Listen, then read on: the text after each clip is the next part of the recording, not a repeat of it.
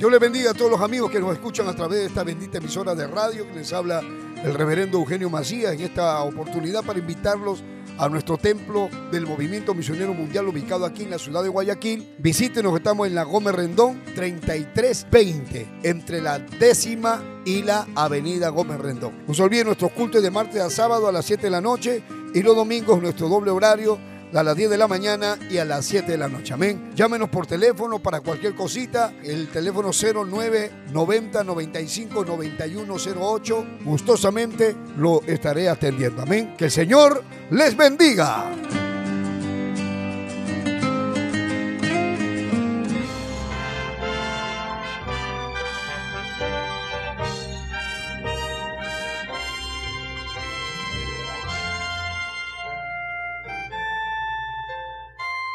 Camino a la verdad. Anunciando el Evangelio de Cristo en estos últimos tiempos, impartiendo la sana doctrina en medio de la apostasía, rescatando a personas del alcoholismo, drogadicción y las pandillas, sanando los enfermos, restituyendo hogares, devolviendo la felicidad a miles de familias, a través del poder de la palabra de Dios en la voz del reverendo Eugenio Macías Corbacho de la Iglesia Cristiana Movimiento Misionero Mundial. Vuelva a sonreír y encontrar el camino a la salvación. Camino a la verdad. En el capítulo 15 del Evangelio según San Lucas, San Lucas nos escribe un pasaje que es muy conocido para nosotros como pueblos de Dios. Habla de la oveja perdida y habla de la dracma perdida, de la moneda perdida. ¿Quién no ha escuchado hablar de la oveja perdida? Hasta canciones hay. Eran cien ovejas que había en el rebaño, ¿no? Las noventa y nueve dejó en el aprisco y por las montañas a buscarla fue. La encontró llorando, temblando de frío. Curó sus heridas, la tomó en sus brazos y al redil volvió. ¿No?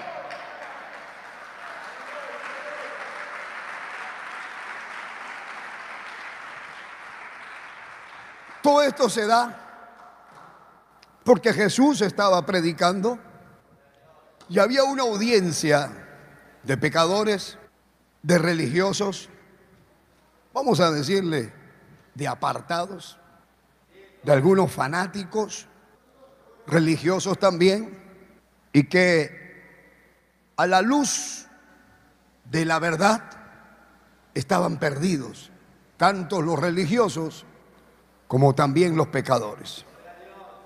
Hermano, que se pierda uno en la calle da pena, pero que se pierda uno estando en la iglesia es doble pena. Por eso el Señor, da esta parábola de la oveja perdida, de la moneda perdida. Esta parábola explica algo, hermano, que tiene que ver con el, con la riqueza, yo puedo decir, el tesoro, lo rico que es el Evangelio. Nos habla de esta riqueza que señala la gracia de Dios.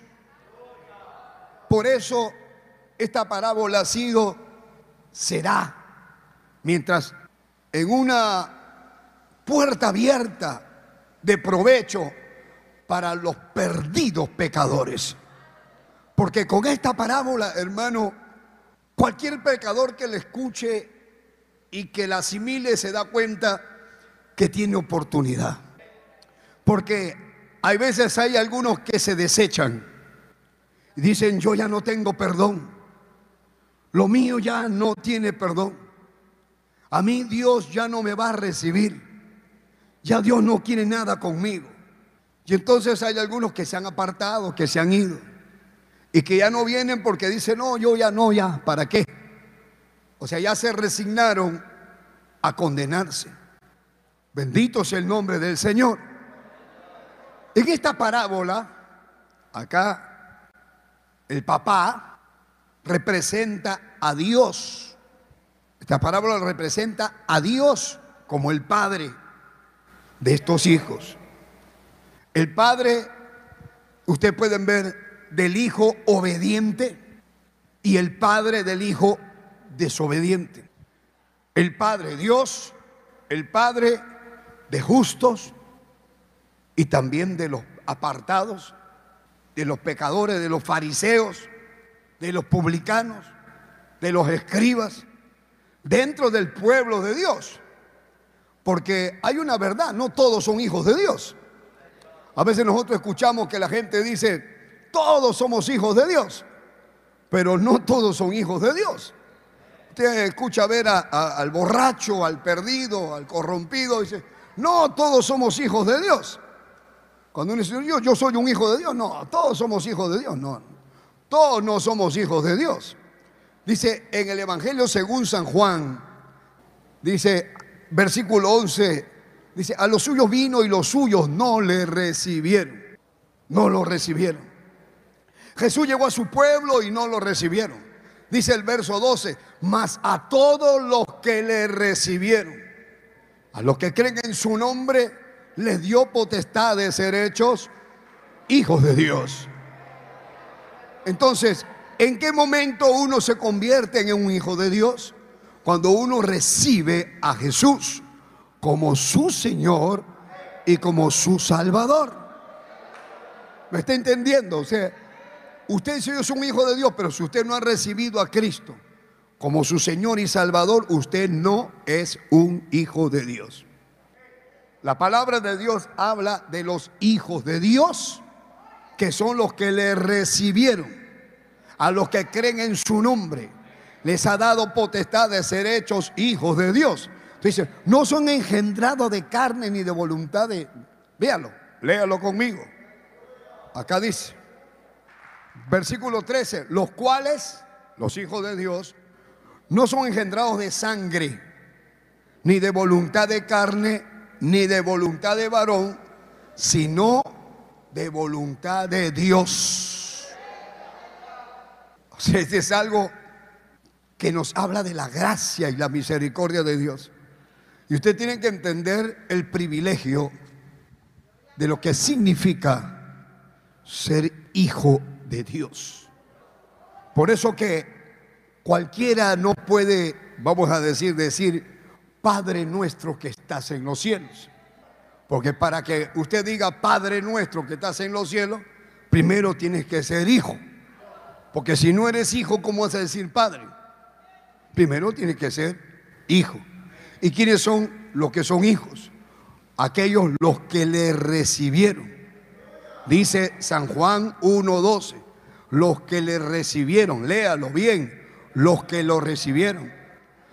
A los que creen en su nombre, los que creen en su palabra, en su enseñanza, en su doctrina.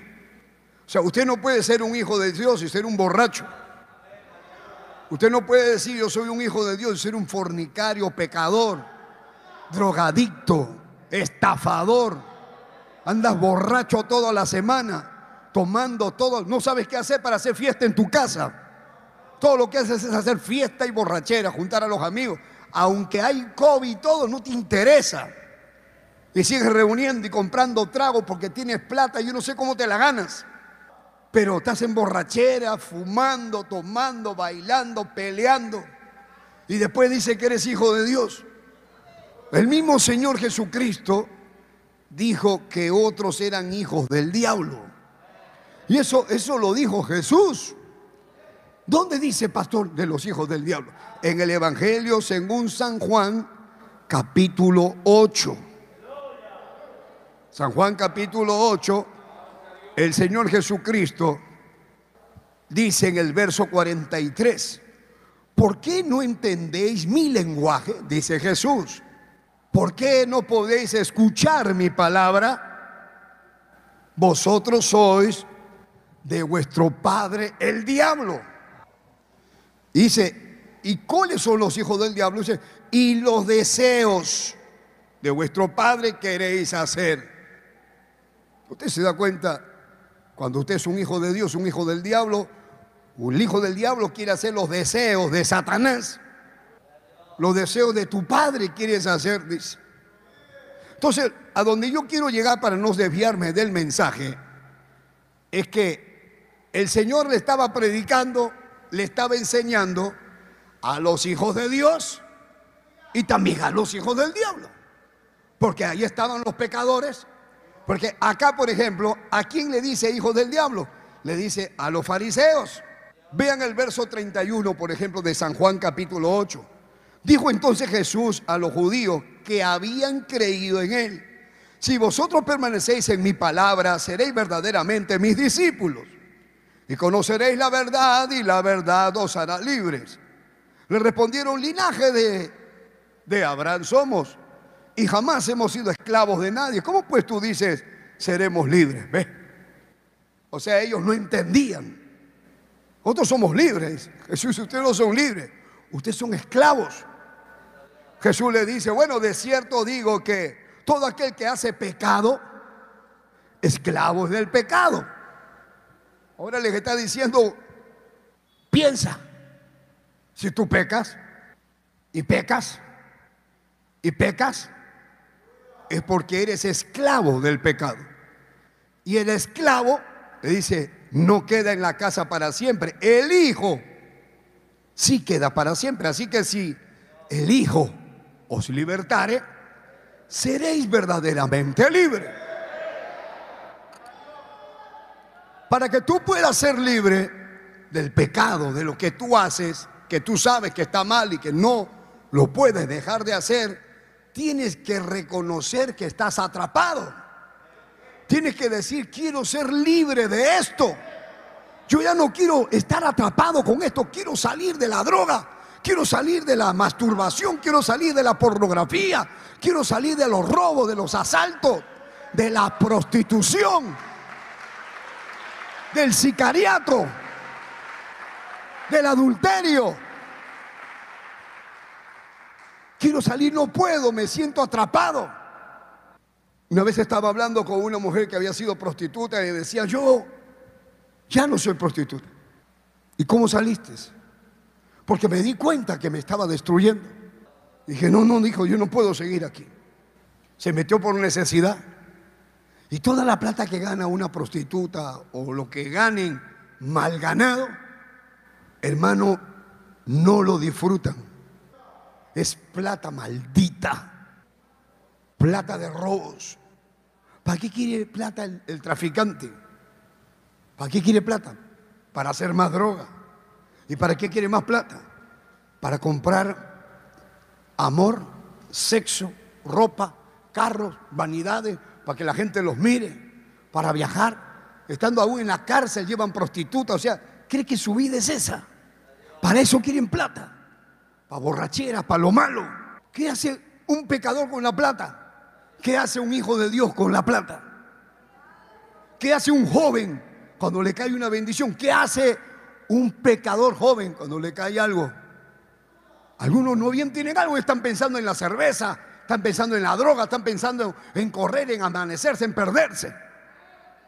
Pero cuando uno se da cuenta que está atrapado, cuando uno se da cuenta que está perdido, cuando uno se da cuenta, yo no puedo salir de esto, no puedo salir de la pornografía, es como, una, como un vicio que todo el día lo tengo en la cabeza, no puedo dejar de pensar en esto, no puedo dejar de pensar en la droga, en lo que estoy haciendo, no puedo, ¿qué hago? Si el Hijo de Dios os libertare, seréis verdaderamente libres.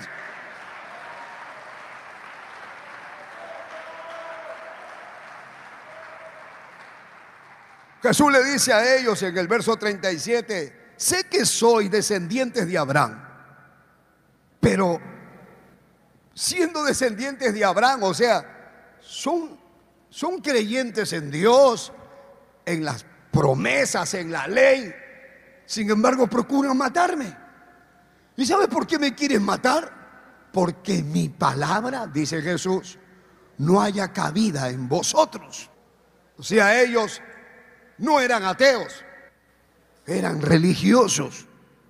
Verso 38, yo hablo lo que he visto acerca de mi Padre y vosotros hacéis lo que habéis oído acerca de vuestro Padre.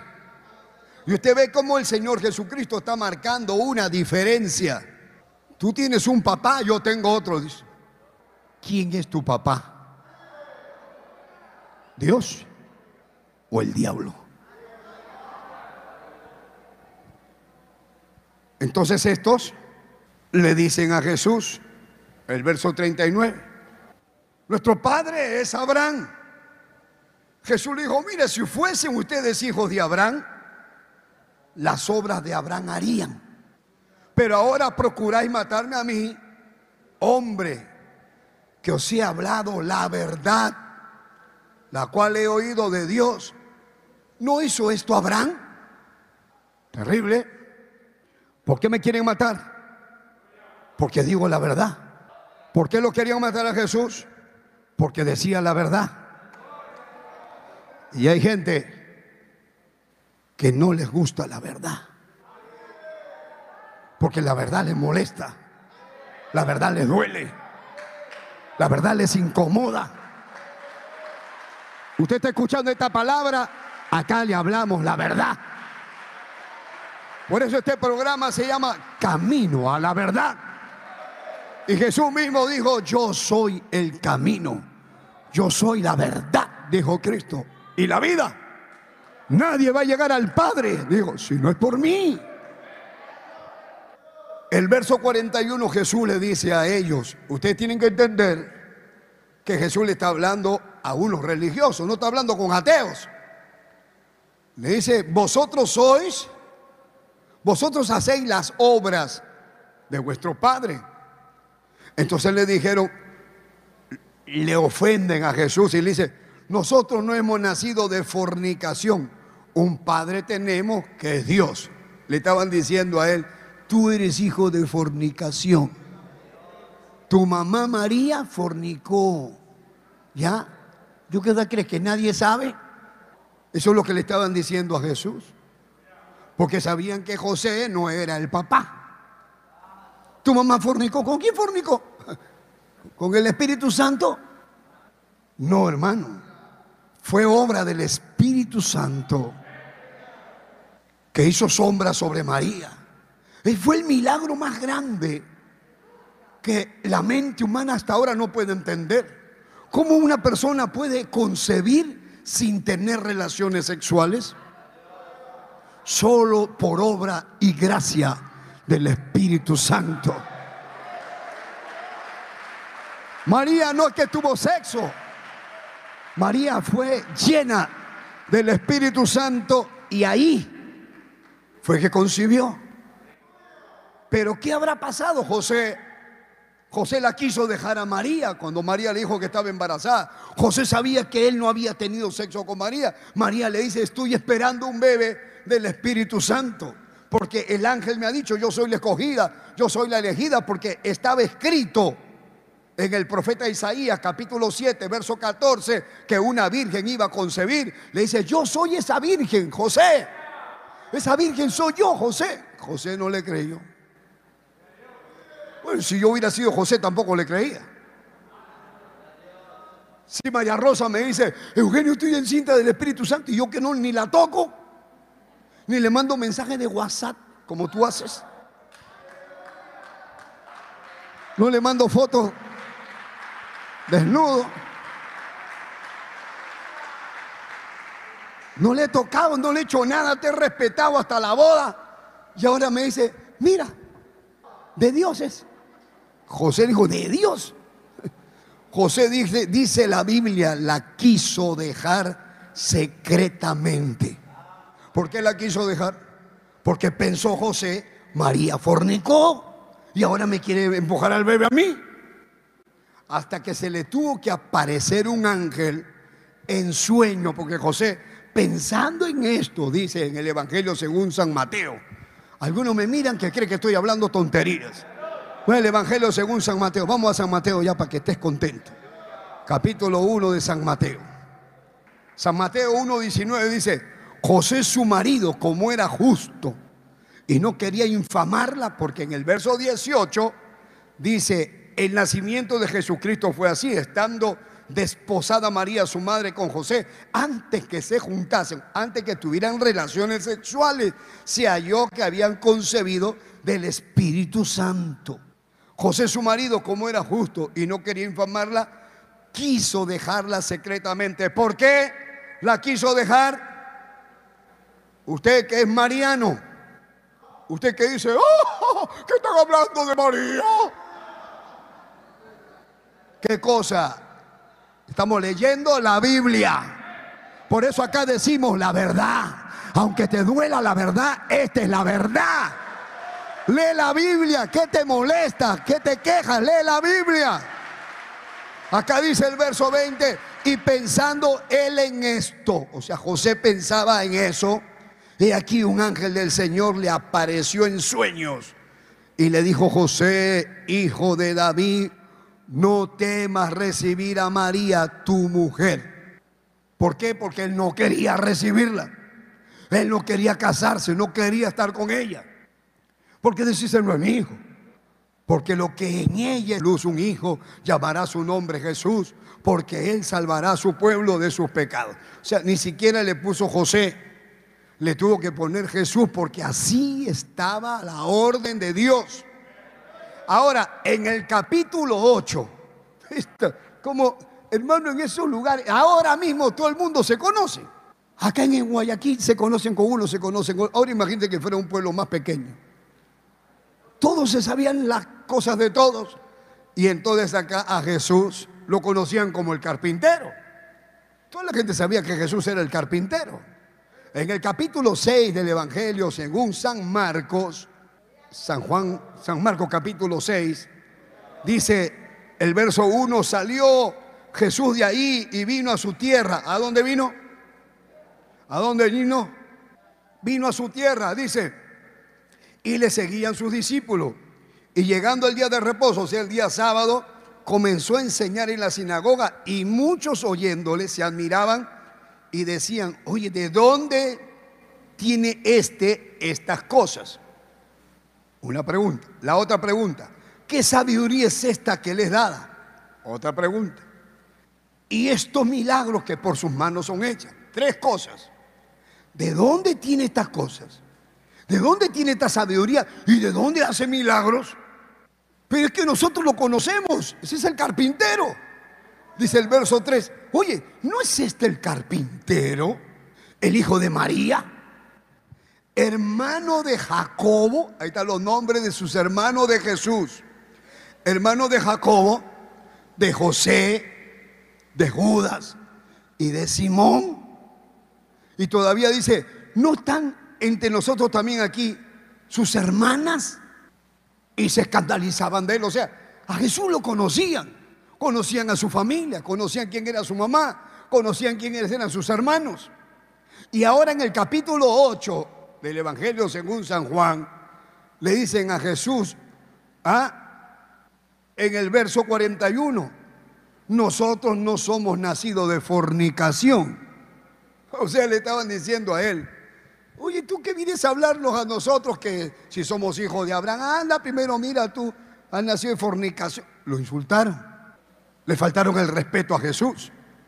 Y entonces Jesús le dijo, si vuestro Padre fuese Dios, ciertamente me amarías, porque yo de Dios he salido y he venido, pues no he venido de mí mismo, sino que Él me envió. Y entonces Jesús le dice, ¿por qué no podéis entender mi lenguaje? ¿Por qué no podéis escuchar mi palabra? ¿A cuánto le está diciendo Jesús hasta el día de hoy? ¿Por qué no me entiendes? ¿De qué manera te voy a hablar? ¿Cuánto tiempo vas a seguir podrido, pecando y no te arrepientes? Tu familia cristiana, tu papá cristiano, tus hermanos cristianos y tú un pecador podrido, corrompido, borracho, escuchando música mundana, conociendo el Evangelio en medio de la pandemia, en medio de tantos muertos y no te da ganas de arrepentirte.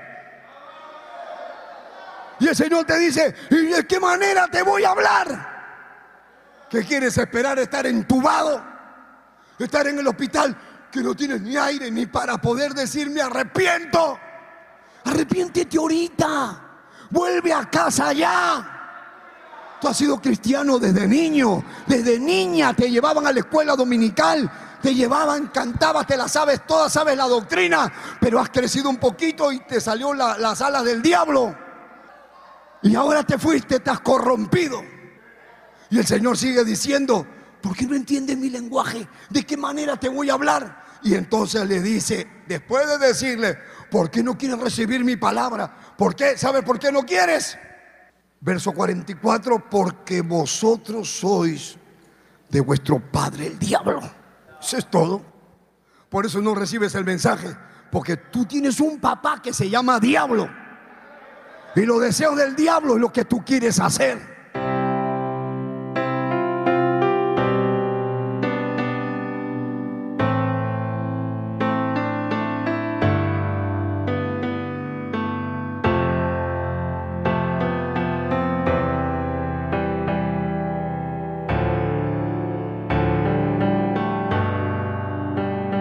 Padre que estás en los cielos, en esta hora te que fortalezcas al que cayó, que lo levantes, que lo levantes, que fortalezcas al débil, al que está titubeando, al que está atravesando sus luchas, hombres y mujeres que se sienten acusados, que ya no quieren volver, los que se fueron, Señor Tráelos con lazos de amor.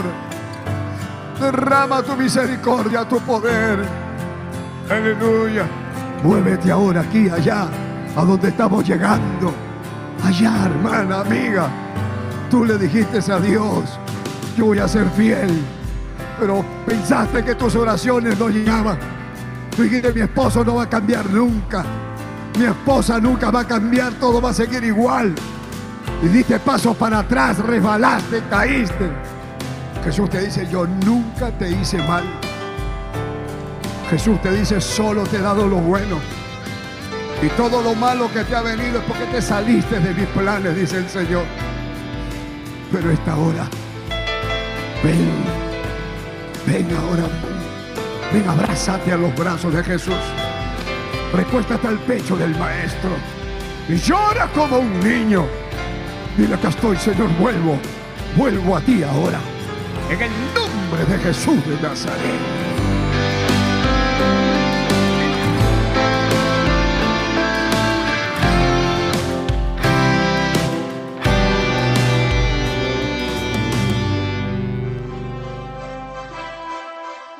Esperando que el mensaje de Dios haya sido de bendición a su vida, usted queda cordialmente invitado a nuestros cultos Visite la iglesia del Movimiento Misionero Mundial.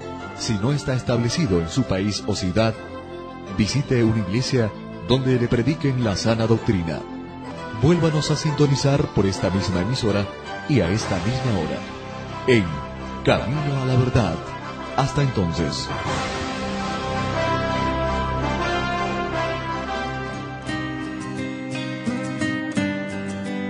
Dios le bendiga a todos los amigos que nos escuchan a través de esta bendita emisora de radio que les habla el reverendo Eugenio Macías en esta oportunidad para invitarlos a nuestro templo del Movimiento Misionero Mundial ubicado aquí en la ciudad de Guayaquil. Visítenos, estamos en la Gómez Rendón 3320, entre la décima y la avenida Gómez Rendón. No se olviden nuestros cultos de martes a sábado a las 7 de la noche y los domingos nuestro doble horario a las 10 de la mañana y a las 7 de la noche. Amén. Llámenos por teléfono para cualquier cosita. El teléfono 0990 95 9108. Gustosamente lo estaré atendiendo. Amén. Que el Señor les bendiga.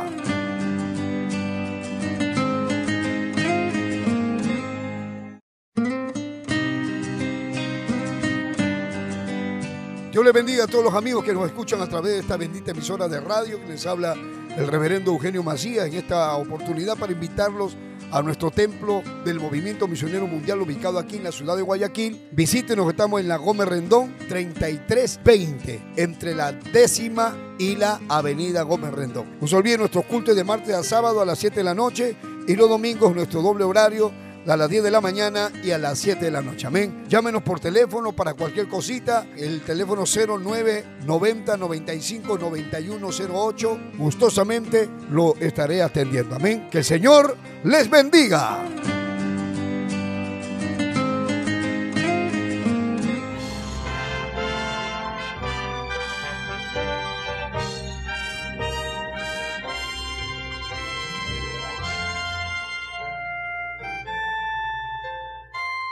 Camino a la verdad. Anunciando el Evangelio de Cristo en estos últimos tiempos.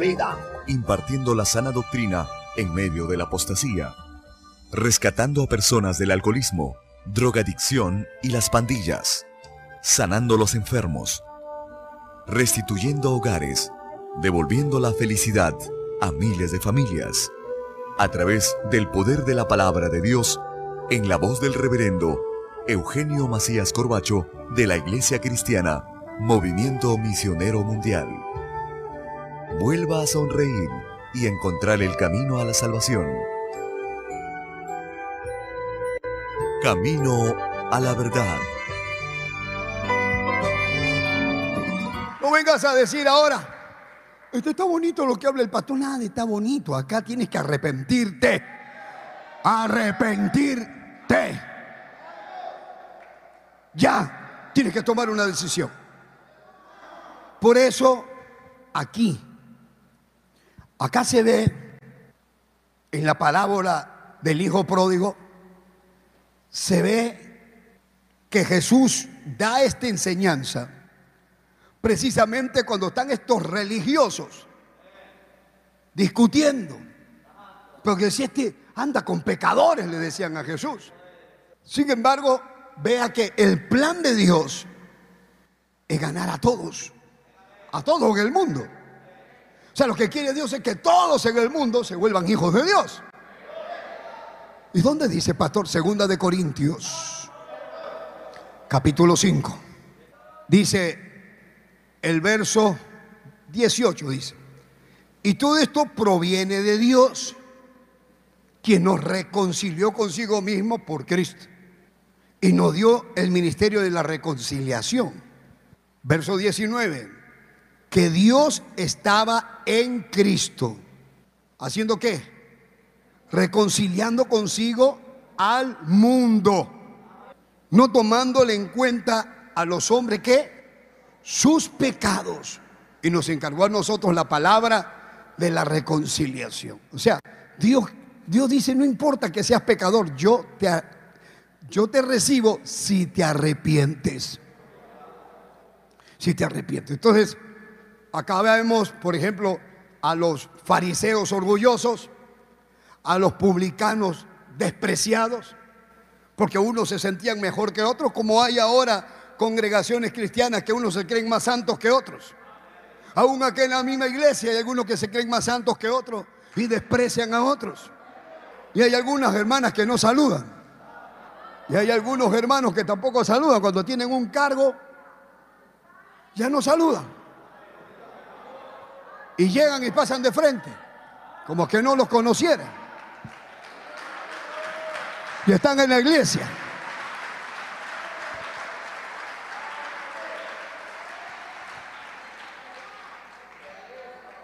Entonces, sin embargo, los fariseos, los saduceos, los escribas, todos, aunque cada uno tenía su forma de pensar, venían a ser hijos de Dios. ¿Por qué?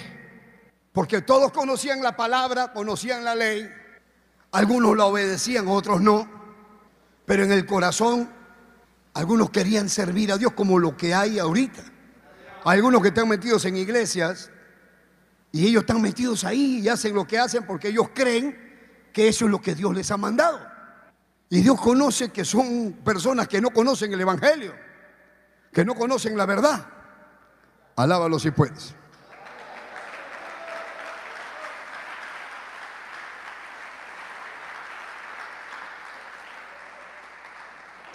Entonces, ¿por qué nos llamamos hermanos nosotros?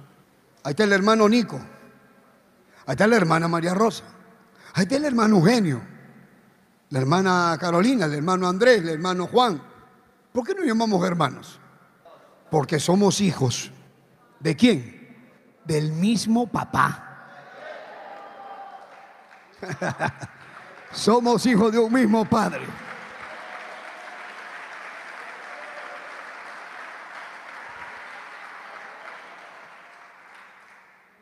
Entonces, como somos hijos de un mismo padre, tenemos un padre en común.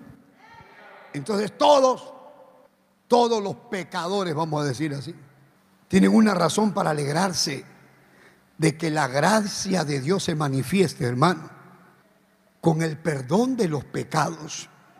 ¿Por qué? Porque no importa quién sea. No importa si es mormón, si es testigo de Jehová, si es adventista, si es ateo, si es brujo, si es santero, palero, agnóstico, de cualquier religión. Por eso que uno puede ganar para Cristo a uno de la India, que adoraba la vaca, o a uno que adoraba, hermano, el palo, la piedra. Pero para todos la puerta está abierta y todos pueden convertirse a Cristo. El Señor puede perdonar a quien sea, al traficante, al borracho, a la prostituta y los vuelve hijos de Dios. hermano, yo soy un hijo de Dios. ¿Yo cómo voy a ser hijo de Dios? Yo estaba perdido. Bendito sea el nombre de Jesús. Acá vemos dos hijos. Un papá con sus dos hijos. Pero usted puede notar que son dos hijos diferentes. Un hijo es diferente al otro. El hijo mayor es reservado, es austero, es obediente, es sabio, nunca le falló a su papá, pero podemos ver que tiene un carácter renegón, como tú. Yo obedezco, pero ah, malhumorado. Hay algunos que son como que tuvieran vinagre, ¿no? De todo se molestan. Pídele perdón, hermano, le ha faltado el respeto. Ay, ay, ay, ya, está bien. Ya, perdóname, perdón, perdóname. Ya, ya, ya, te, ya, ya le pedí perdón ya. ¿Qué es eso? Hay unos todos amorosos, ¿no? Amén, hermano. Amémonos de corazón.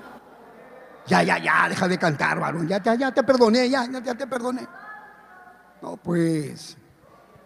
Así era este, este hijo mayor, malhumorado, de mal carácter, aún con aquellos que le rodeaban, pero se jactaba de ser obediente a su padre. Pero vemos al otro hijo.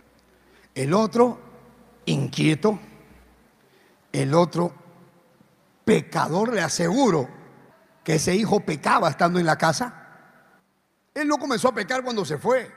Él ya estaba pecando. Su hermano le conocía las cosas a su otro hermano. Y seguramente este hijo inquieto, impaciente.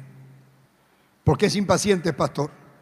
Porque no quería esperar a que le llegara la bendición que él esperaba. Era impaciente. ¿Qué bendición le iba a llegar? La herencia. De todas maneras le iba a llegar la herencia.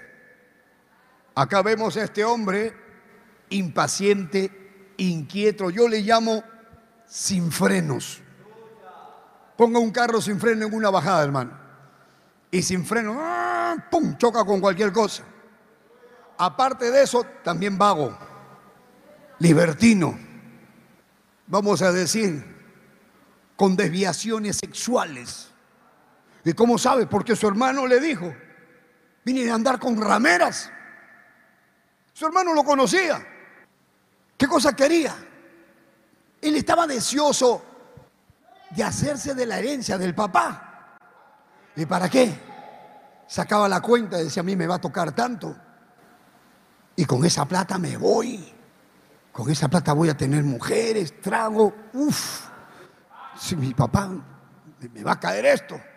Y entonces, le aseguro que no trabajaba, pensaba solamente en cómo hago para tener la plata, para disfrutar de esta plata de mi papá.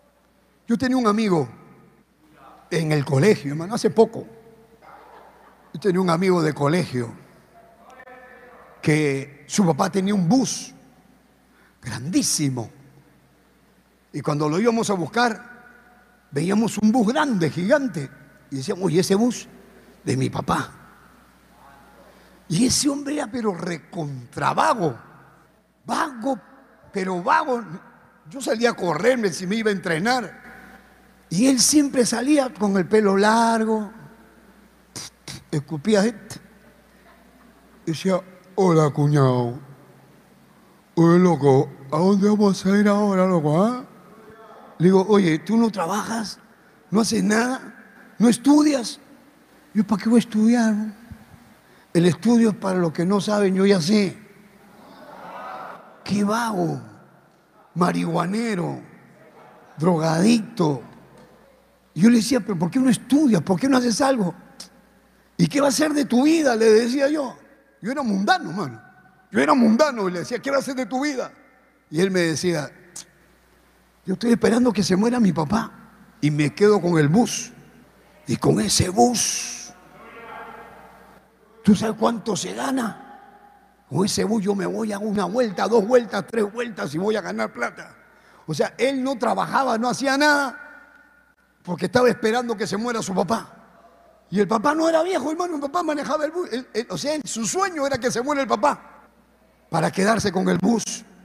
Este hijo que te habla la palabra que habla, él también estaba esperando que se muera el papá para recibir la herencia.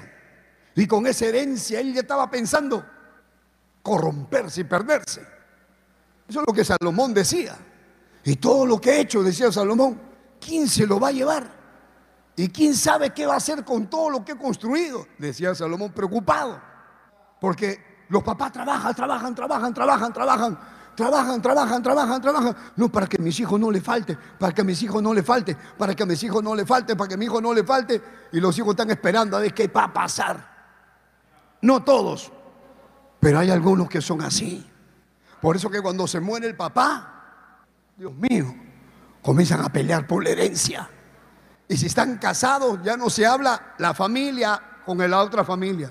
Entre los hijos pelean, se hacen juicios que por la casa tú le hiciste firmar a mi papá el papel, eso no te corresponde, esa casa es mía, que vamos a venderla, que no, que no, que somos 10, que somos 5, que somos cuántos. Todo por la casa.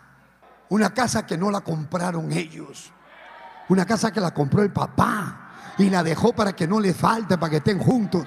Pero andan peleando por la casa, pensando que hacemos por la casa. Hay veces cuando recién se muere, cuando recién se muere están diciendo, a mí no, me, hablen de la casa, a mí no me importa las cosas. mi padre, mi mamá se murió, mi papá se murió. No, no me interesa. No me hablen del carro, eso, quédate con todo, quédate con todo. En el velorio lloran abrazando la caja del muerto. ¡Ay, papá!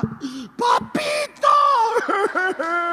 No, nunca se acordaba de ir a ver al papá. Nunca le mandaba ni un mensaje de WhatsApp y ahora está llorando. Papá, papito, no. ¡Ah! Nada me consuela. Dame una pastilla, dame otra.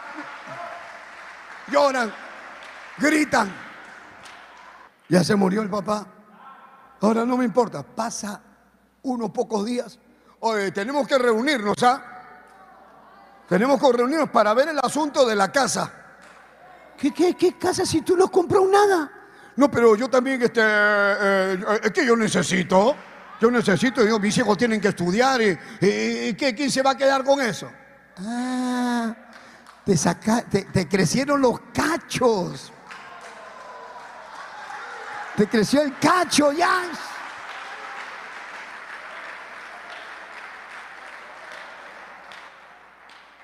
Acá, hermano, este, este hijo me da ganas de decir este hijo del, del diablo. Qué malo, ¿no? Qué falta de respeto, hermano. De decirle a su papá, ¿sabe qué, papá? Yo no voy a esperar que te mueras, pues. Yo quiero que me dé mi herencia ahorita. Si yo lo hubiera votado por la ventana. Lárgate de acá que te, no te voy a dar nada. Y más bien voy a mandar que venga el abogado, ya, apunta ahí que no le voy a dejar, pero ni un borrador. Que vaya a trabajar. Ocioso, vago. Quiere que le den la plata, que todo se la quiere llevar.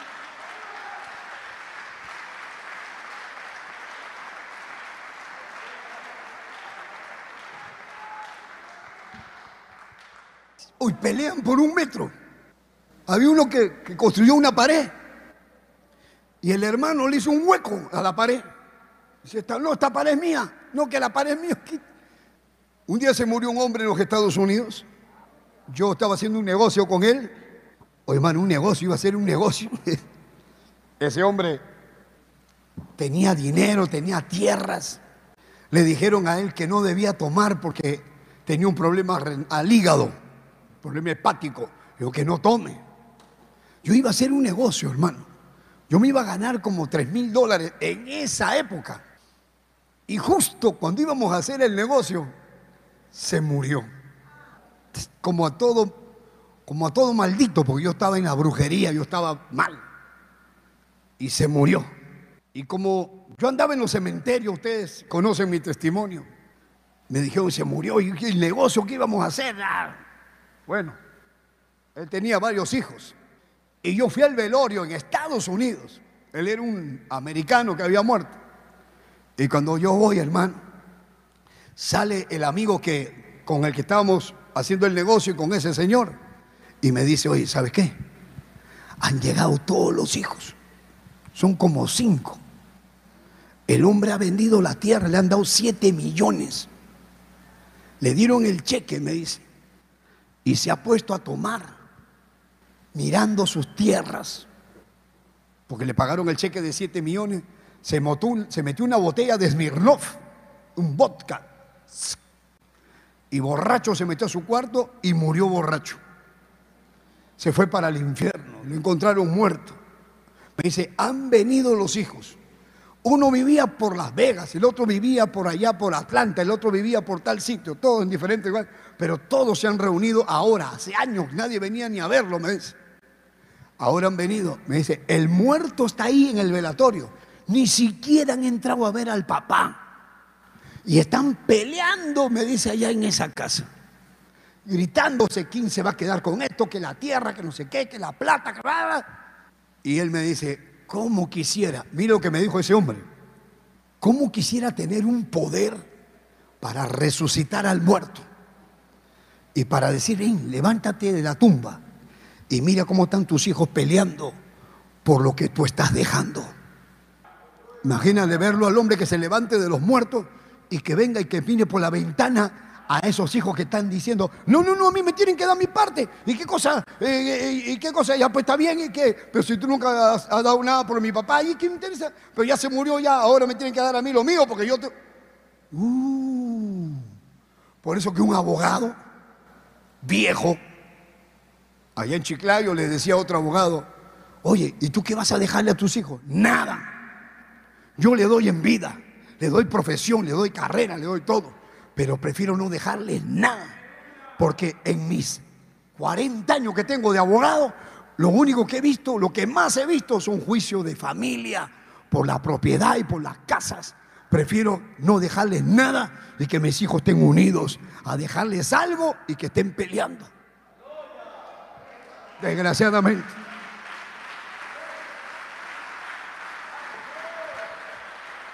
Es una verdad.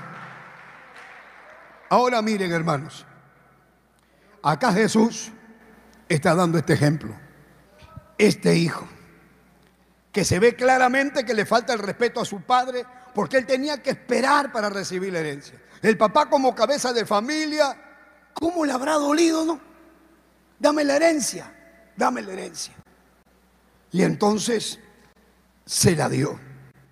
Según Deuteronomio capítulo 21, verso 7, dice que el mayor llevaba dos tercios y el menor llevaba uno. O sea, el mayor llevaba el doble, el doble. ¿Y dónde dice pastor? Alabado sea Dios. Vamos a Deuteronomio capítulo 21. ¿Pueden decir aleluya? Deuteronomio capítulo 21. Amén. Que Dios bendiga a aquellos que son buenos administradores. Que Dios bendiga a esa familia que no pelean y que hacen las cosas con amor y dicen, no, a mí no me des, hermano, quédate con lo mío. Pero qué pena ver algunos que son diferentes.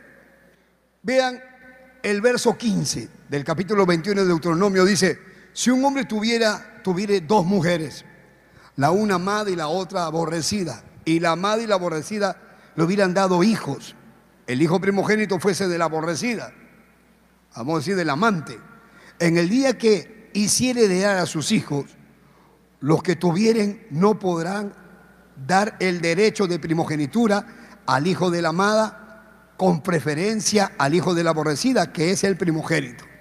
O sea, al hijo mayor, a él le van a dar la herencia. No, pero es que es el hijo del amante, pero es el mayor. Y le dice, mas el hijo de la aborrecida reconocerá como primogénito para darle el doble de lo que le correspondiere, correspondiere a cada uno de los demás, porque él es el principio de su vigor y suyo es el derecho de la primogenitura. Entonces, en el caso de que está hablando Jesús, el hermano mayor llevaba doble porción de herencia y el hermano menor se llevaba una parte. Vamos a decir, si la herencia era de 15 mil, el menor se llevaba 5 mil y el mayor se llevaba 10 mil. Si la herencia era de 150 mil, el mayor se llevaba 100 mil y el menor 50 mil. Siempre el mayor se llevaba el doble. Ahora quiero que vean esto. ¿Cuántos tienen hijos vagos en su casa? Algunos dicen, amén. Hijos vagos que andan jugando con el celular todo el día. No hacen nada. Se rascan la barriga, ven Netflix todo el día. Se duermen todo el día. Comen, van al baño, toman agua, se cambian para irse a ver a la no, nada hacen, nada. Quieren trabajar de gerente de frente. Así hay algunos. Mira lo que dice la Biblia, y esto está, porque este hijo era un hijo vago. Mira lo que dice Deuteronomio 21, 18. Deuteronomio 21, 18. Dice, si alguno tuviera un hijo contumaz y rebelde, no, que yo no voy a hacer caso, que a mí no me van a obligar, ya. Que no obedeciera la voz de su padre ni a la voz de su madre, y habiéndole castigado, no le obedeciere porque son rebeldes, pégame, pégame, ya, pégame, pégame, pégame, pégame. Ya, pégame, no voy a ir, pero no quiero, pero no, no quiero, no quiero, no quiero. Anda, bota la basura, hijo. No, no quiero, pues. Pero anda, saca tu ropa, aunque sea lava tu ropa. No, no quiero. Ya, ya, uno, uno de estos días voy a ir. Anda, córtate el pelo, no quiero. ¿Qué hace viendo eso? ¿Qué hace jugando todo el día con el, con el, el juego eso de video? Tu Candy Crush. ¿Cómo se llama lo que paras viendo? ¿Cómo se llama? ¿Cómo se llama ese juego? Free Fire. ¿Qué más? Habla pues, no está. No quieres hablar. Andan horas de horas, horas de horas como vagos. Y le pegan y no hace caso. Y amenazan. Pobre de ti, no te metas con mi computadora, no te metas con mi música, no te metas. No que tiran la puerta del cuarto. ¿Qué, qué, qué cosa? ¿Por qué le permiten, mamá? Acá están diciendo, miren, verso 19. Entonces lo tomará su padre y su madre y lo sacarán ante los ancianos de la ciudad a la puerta del lugar donde él viva y le dirán a los ancianos de la ciudad, escuchen, este hijo es contumaz, es rebelde, no obedece a la voz, además es glotón, se come toda la comida y es borracho encima. ¿Ve cómo la Biblia habla de todo, hermano? Hijo rebelde, contumaz, encima glotón. Glotón. Come, come, quiere más.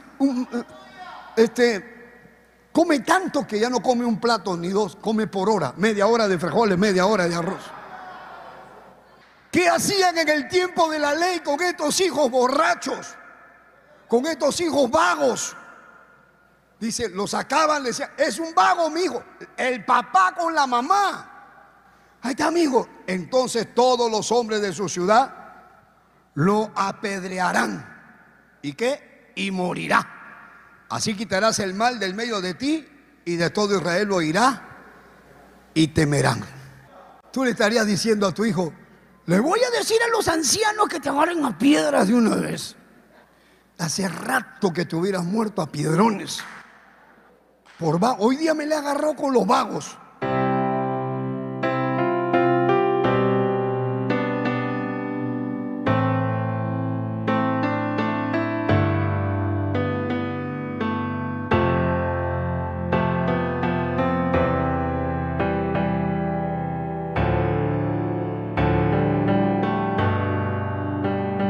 Padre que estás en los cielos, en esta hora te ruego que fortalezcas al que cayó, que lo levantes, que lo levantes, que fortalezcas al débil, al que está titubeando, al que está atravesando sus luchas, hombres y mujeres que se sienten acusados, que ya no quieren volver, los que se fueron, Señor Tráelos con lazos de amor.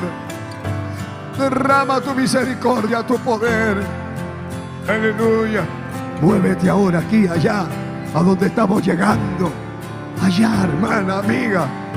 Tú le dijiste a Dios, yo voy a ser fiel. Pero pensaste que tus oraciones no llegaban. Tú dijiste, mi esposo no va a cambiar nunca. Mi esposa nunca va a cambiar, todo va a seguir igual y diste pasos para atrás, resbalaste, caíste. Jesús te dice, yo nunca te hice mal.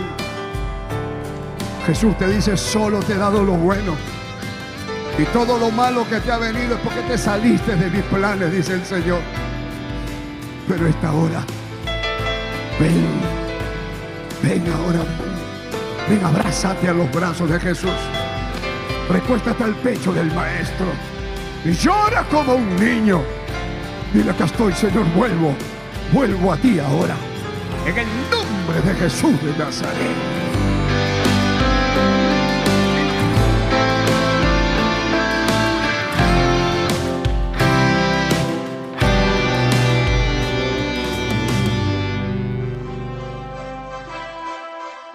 Esperando que el mensaje de Dios haya sido de bendición a su vida, usted queda cordialmente invitado a nuestros cultos.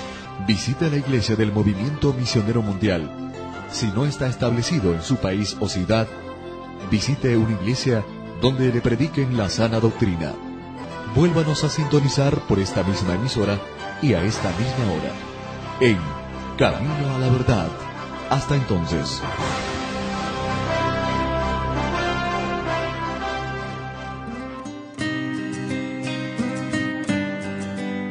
Dios le bendiga a todos los amigos que nos escuchan a través de esta bendita emisora de radio que les habla el reverendo Eugenio Macías en esta oportunidad para invitarlos a nuestro templo del Movimiento Misionero Mundial ubicado aquí en la ciudad de Guayaquil. Visítenos, estamos en la Gómez Rendón 3320, entre la décima y la avenida Gómez Rendón. No se olviden nuestros cultos de martes a sábado a las 7 de la noche y los domingos nuestro doble horario a las 10 de la mañana y a las 7 de la noche. Amén. Llámenos por teléfono para cualquier cosita. El teléfono 0990 95 9108. Gustosamente lo estaré atendiendo. Amén. Que el Señor les bendiga.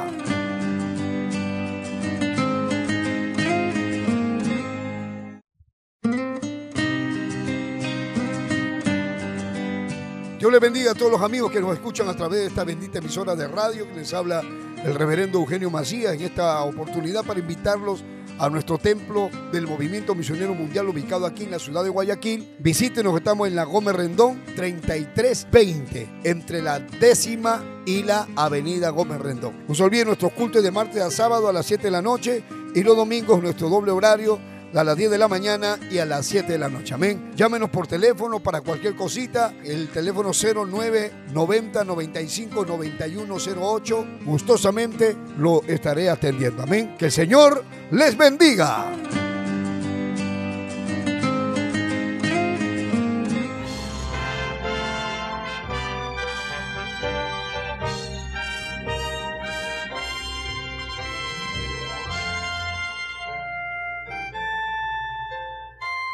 Camino a la verdad. Anunciando el Evangelio de Cristo en estos últimos tiempos. Impartiendo la sana doctrina en medio de la apostasía. Rescatando a personas del alcoholismo, drogadicción y las pandillas. Sanando los enfermos. Restituyendo hogares. Devolviendo la felicidad a miles de familias.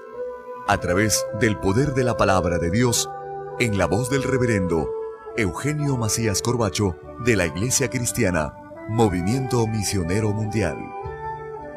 Vuelva a sonreír y encontrar el camino a la salvación. Camino a la verdad. ¿A quién le va a gustar tener el vago, el vago, el ocioso? El perezoso duerme hasta la hora que le da la gana, hasta las 11, 12 del día. Y se levanta con todos los pelos parados, los ojos llenos de legaña. Y se va a la cocina a ver qué con qué comer. Voy a tomar desayuno. A la una de la tarde voy a tomar desayuno. Y la mamá y el papá dicen, hijito, levanta. ¿Por qué no te levantas más temprano, Manuelito?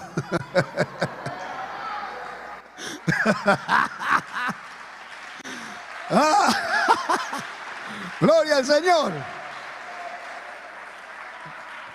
Anda, Manuelito. Uno de estos años voy a trabajar, dice Manuelito. Sin embargo, vea, este hijo vago, ocioso, perezoso, se fue y se recibió la plata. El papá le dio. ¿Cómo lo habrá estado diciendo diariamente a su papá? Papá, ya dame, pues. Papá, yo quiero, yo también ya, ya soy grande, ya. Yo quiero estudiar, quiero hacer mi vida. Yo, tengo un plan, voy a hacer un negocio, voy a comprar esto, voy a comprar. Un mentiroso, man. Es que voy a hacer tal negocio, voy a hacer tal otro negocio.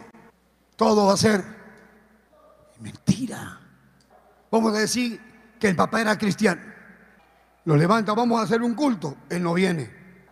Y si viene al culto, viene aburrido. Y se para en el culto y no quiere cantar. Canta, hijo, aplaude. Canta.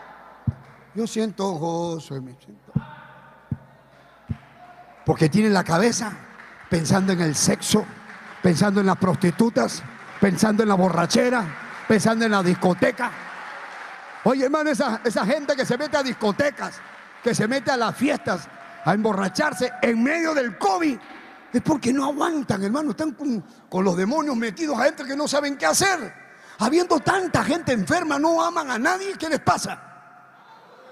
¿Cómo no hay que para irse a meter a una discoteca está todo encerrado solo para bailar, para tomar? Sabiendo que se está muriendo la gente, no tienen respeto ni a su propia vida.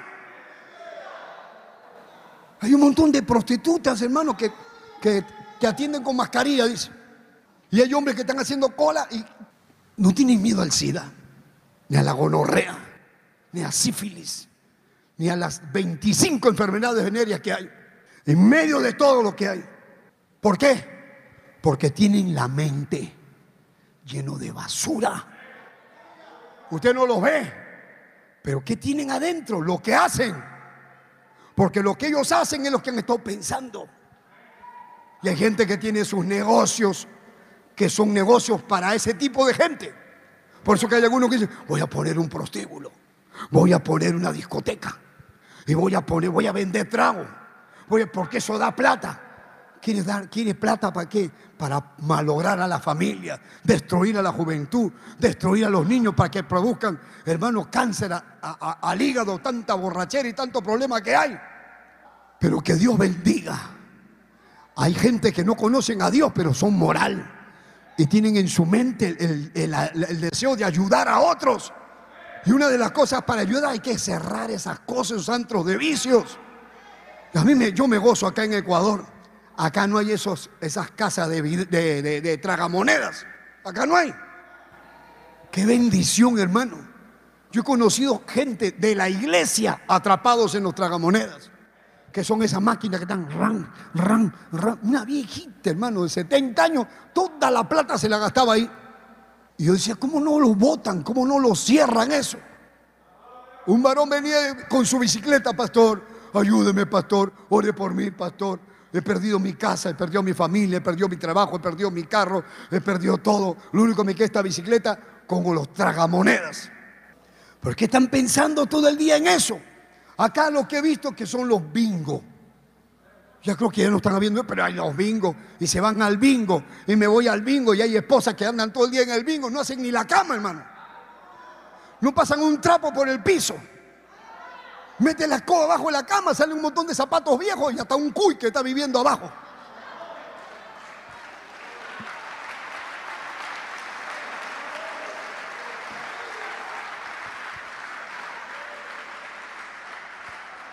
El esposo molesto llega a la casa y la mamá se ha ido al bingo. No, que está con el grupo del bingo. Es que ahí va a ganar, anda todo el día en el bingo. ¡Qué obra de demonios! Si estoy hablando de que la Biblia habla de eso, hermano, de los vagos. Usted tiene que trabajar, tiene que hacer la cosa, pero hágalo, hágalo bueno. Hasta los ladrones cuando van a robar, dice a su mamá, a su esposa, ya mi amor, me voy a trabajar y se va a robar. Y los hijitos dicen, Oh, si tu papá se iba a trabajar y el papá está en la moto buscando a quién asaltar para quitarle el celular. O sea, le llaman trabajar a robar. Le llaman trabajar, hermano, a pedir coima en las carreteras. Eso no es trabajar, ese es destruir tu vida, maldecirte, porque esa plata te la gastas en cosas malas. Este, este jovencito, ¿cuánta plata le habrán dado? Y con la plata se juntó con amigos, se metió una borrachera y otra borrachera, y sexo, y sexo, y sexo, y borrachera, y sexo, y sexo, y sexo. Lo único que pensaba en el sexo. Hasta que llegó el momento en que se le acabó la plata. ¿Cuánto habrá sido? Yo he conocido gente que han tenido un millón de dólares y ahorita no tienen ni un dólar. Se gastó todo cerraban los bares, traían cinco o diez prostitutas, llamaban a los amigos, compraban carro por comprar, regalaban y prestaban plata, pensaban que nunca se le iba a acabar. Y al final se quedan sin nada. Así se quedó, sin nada. Además de eso, viene un hambre terrible. Y ahora se queda sin nada. Dice Jesús que se arrimó a un hombre y el hombre conociendo seguro que él era judío y por burlarse de él, lo mandó a pastorear cerdos. Es para que usted entienda cómo va descendiendo, descendiendo, descendiendo, descendiendo. El cerdo, un animal inmundo, según la ley judía en esa época. Levítico capítulo 11. Si lo encuentran, digan amén. mire, miren hermano, hay algunos que andan diciendo, pastor, la Biblia dice que no hay que comer conejo, la Biblia dice que no hay que comer chancho, la Biblia dice que no hay que comer, ¿no? Ya, acá dice Levítico 11.2, de entre los animales, dice, habla a los hijos de Israel y decirle, estos son los animales que comeréis de entre los, todos los animales que hay sobre la tierra. De entre los animales, todo el que tiene pezuña hendida y que rumia, este comeréis. pero de los que rumia o que, o que tienen pezuña, no comeréis. Y el verso 4 dice que no tienes que comer el camello. El verso 5 que no comas conejo. El verso 6 que no comas liebre. Es familiar del conejo. El verso 7 que no comas cerdo. Ahí dice, no comas cerdo porque tiene pezuña y es de pezuñas hendida, pero no rumia, lo tendréis por inmundo. O sea, esta era la ley de Moisés. Pastor, pero yo justo ahora en la mañana me he comido un pan con chicharrón, un pan con fritada, un bolón con chicharrón, un bolón con chancho. Le he metido chancho al, al frijol. ¿Y ahora qué hago? No se preocupe, hermano, yo también como chancho. ¿Por qué? Porque antes era animal inmundo. En el capítulo 10 del libro de los Hechos, usted ve que Pedro ve que baja un lienzo con todos los animales metidos adentro y una voz del cielo le dice, Pedro mata y come. Ahí estaba ahí estaba el cerdo, estaba el conejo, estaba la liebre, estaba el camello. Y le dice, Señor, pero yo no, yo no voy a comer eso. Son animales inmundos. Ya no lo llames inmundo porque ya lo limpié.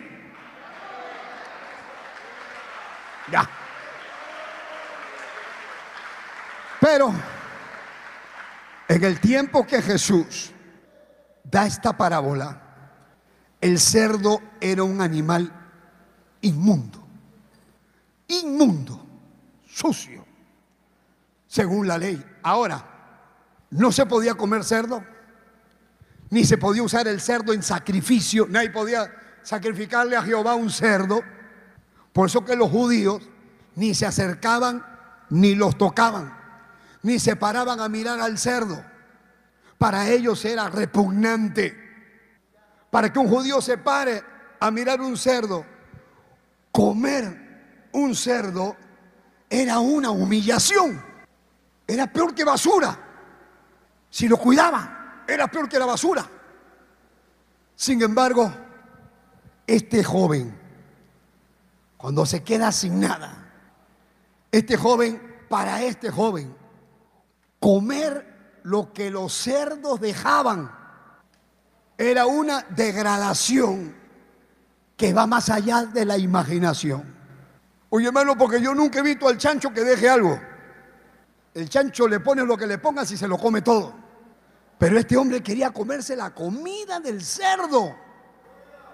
Ni siquiera dijo, lo mato al chancho y me lo como. Porque la gente come, come cerdo. Pero él, él decía, no, yo quiero, tengo tanta hambre que soy capaz de comerme lo que está comiendo el chancho. ¿Por qué he escrito esto?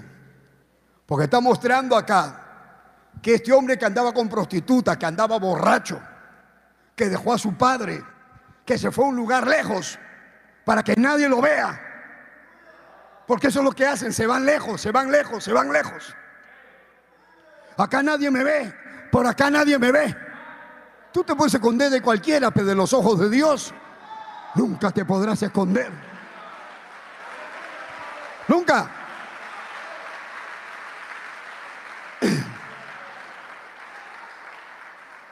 Y entonces, ¿qué pasó? Llegó a lo más bajo. Eso por eso Jesús está poniendo este ejemplo. Que este joven llegó a lo más bajo. A lo más bajo, hasta lo más bajo. Hasta donde hay gente que peca, que peca, que peca, que peca y va hacia abajo, hacia abajo, hacia abajo, hacia abajo. Comienzan fornicando. Terminan de prostitutas. Después terminan haciendo orgías. Haciendo tríos, cuádruples Después se van a, los, a las cárceles y se prostituyen hasta por un dólar. Están enfermas con una serie de enfermedades y siguen con cirrosis, con toda la enfermedad. Yo las he conocido. Y así han venido a la iglesia. Y en la iglesia se han arrepentido. Y el Señor las ha perdonado, las ha lavado, las ha limpiado, las ha santificado, las ha hecho sus hijas, las ha sanado.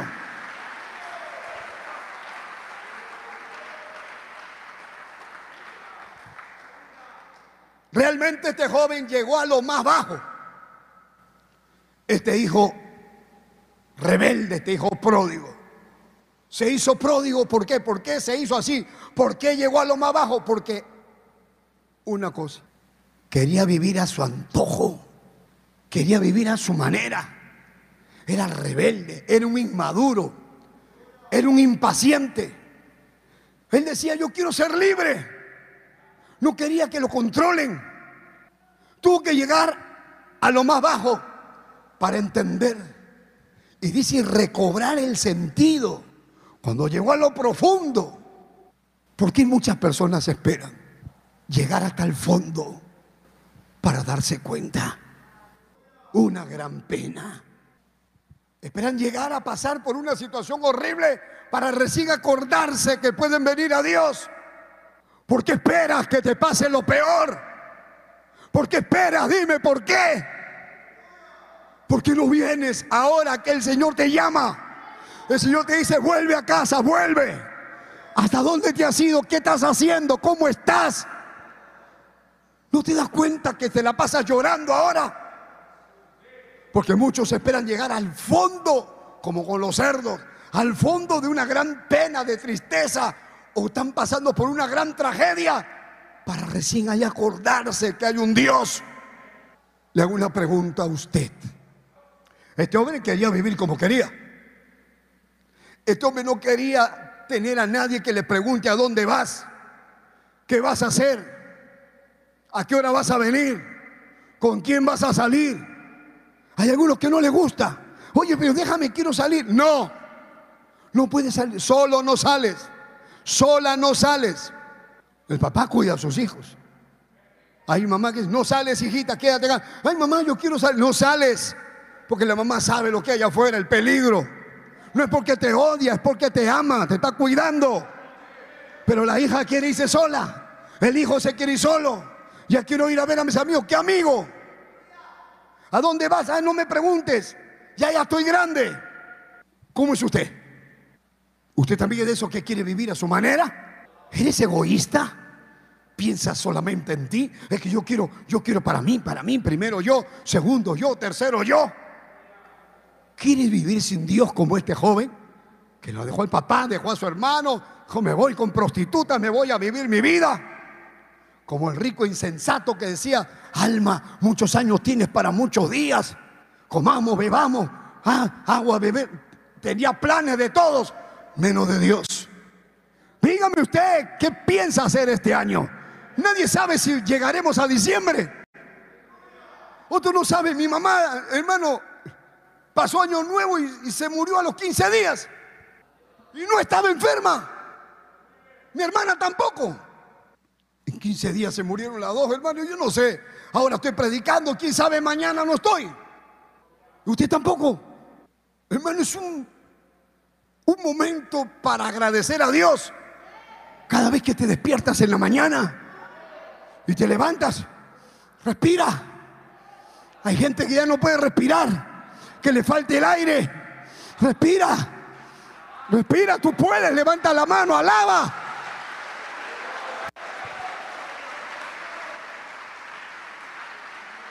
Hay tantas cosas para darle gracias a Dios. Me mandado un mensaje a una persona que su hijo tiene cuatro años y no puede ir ni al baño, que sufre de un estreñimiento severo, que pasan semanas y no puede ir al baño. Y los médicos le ponen enema, le hacen de todo y no pueden. Dice, pastor, ore por mi hijo. Usted no se imagina que hay gente que no puede orinar, que no puede miccionar, que no puede defecar, que no puede caminar, que no puede mover los brazos. Hay un joven que me está viendo ahorita. Ese joven, hermano, sufrió un accidente y se le ha muerto de la cintura para abajo. Recién casado. Solamente me llama porque le han dicho que no va a caminar. Pero tienen fe. Pero ¿por qué tienen que esperar que pase un accidente, que pase una desgracia? ¿Por qué no vienes ahora que me estás escuchando? Ahora que no te duele nada. Ahora que no tienes sida. Ahora que no estás enfermo. ¿Por qué no vienes ahora?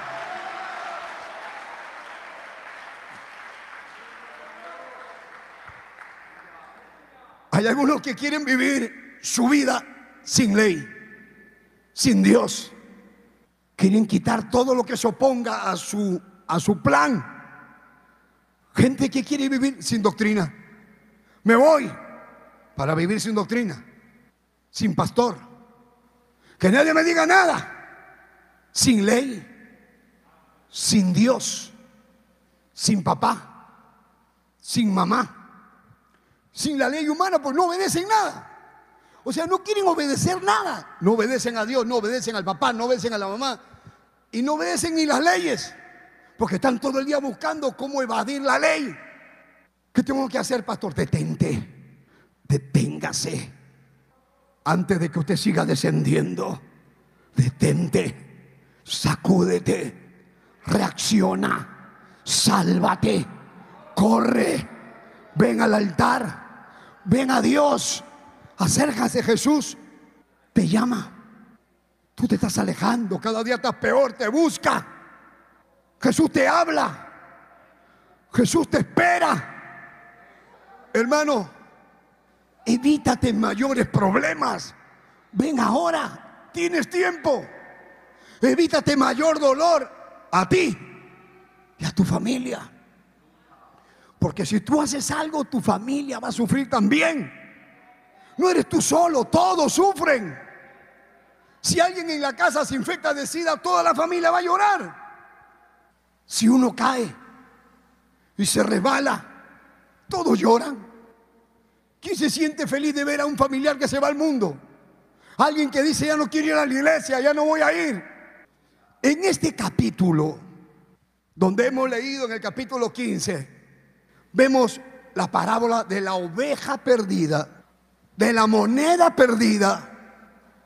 En estos dos casos, de la oveja perdida y de la moneda perdida, vemos que a ellos los buscaron.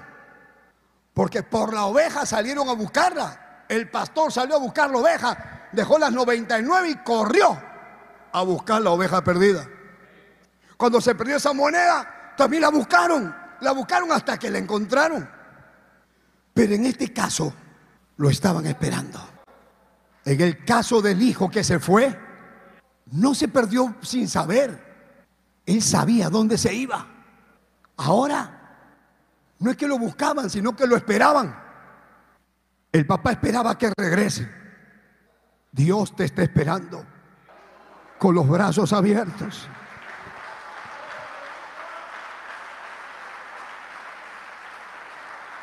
Dios te está esperando. Dice la palabra que el padre miraba, el padre velaba, miraba a la distancia decía, llegará mi hijo. Quizás tenía esperanza, sabía que su hijo tenía voluntad propia. Él tenía que esperar que sea el hijo quien venga. Él decía, si yo lo voy a buscar, no va a querer venir. Si lo voy a buscar, este hijo, si lo voy a buscar, me va a decir, papá, no me vengas a buscar, déjame tranquilo. Ya, ya, a mí no me digas que vaya a la iglesia. Este papá estaba esperando. Sabía que el hijo tenía voluntad, voluntad propia y él estaba, yo me imagino seguro, como aquellos padres que dicen, yo estoy seguro, pastor, que mi hijo va a venir a la iglesia. estoy seguro que mi papá va a regresar. Yo estoy seguro que mi papá va a volver a Dios. Mi papá que venía a la iglesia, lo voy a ver de nuevo en la iglesia. Que ya no viene, mi esposa, mi hermano. Él estaba seguro que volvería. Del mismo modo, Dios es persistente. Porque Dios no solo te espera, Dios te busca. Dios sale a buscarte como la oveja perdida. Dios te llama, te manda sueños, te manda visión. Ha permitido que tú escuches este mensaje hoy. Porque otra vuelta te está llamando Dios. Te dice, ven, ven.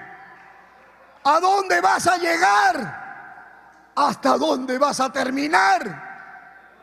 No lleves la droga. Te han dado esa droga para llevar, no la lleves. Devuélvela, bótala. Te vas a ir preso. Vas a llorar en la cárcel. Hoy es el momento que tienes que detenerte. No te vayas con ese hombre, mujer. No te vayas con él, no vayas, te está llamando, te está insistiendo. Ven a la casa, te espero, ven. No vayas. No vayas, no vayas, amigo. No vaya, oiga, hombre de Dios. No salga, no vaya. Vas a perder todo. Vas a arruinar tu vida. Oh, can Ten cuidado. Mujer de Dios. Hombre de Dios. No importa que tan grande sea la tentación, no importa que tan grande sea la prueba, no vayas, no vayas. Hay una expectativa en el cielo para ver si pasas o no pasas la prueba. Agárrate de Dios, cántale a Dios. Reprende a Satanás, reprende al diablo, tírate de rodillas, aunque no sientas nada.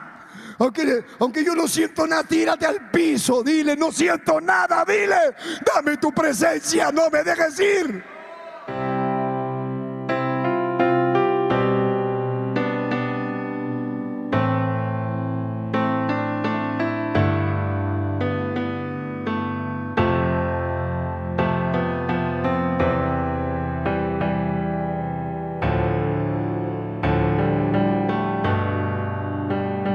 Padre que estás en los cielos, en esta hora te ruego que fortalezcas al que cayó, que lo levantes, que lo levantes, que fortalezcas al débil, al que está titubeando, al que está atravesando sus luchas, hombres y mujeres que se sienten acusados, que ya no quieren volver, los que se fueron, Señor. Tráelos con lazos de amor. Derrama tu misericordia, tu poder. Aleluya. Muévete ahora aquí, allá, a donde estamos llegando. Allá, hermana, amiga. Tú le dijiste a Dios, yo voy a ser fiel. Pero pensaste que tus oraciones no llegaban. Tú dijiste, mi esposo no va a cambiar nunca. Mi esposa nunca va a cambiar, todo va a seguir igual. Y diste pasos para atrás, resbalaste, caíste. Jesús te dice, yo nunca te hice mal. Jesús te dice, solo te he dado lo bueno. Y todo lo malo que te ha venido es porque te saliste de mis planes, dice el Señor. Pero esta hora, ven, ven ahora, ven, abrázate a los brazos de Jesús. Recuéstate al pecho del Maestro y llora como un niño. Dile acá estoy, Señor, vuelvo, vuelvo a ti ahora. En el nombre de Jesús de Nazaret.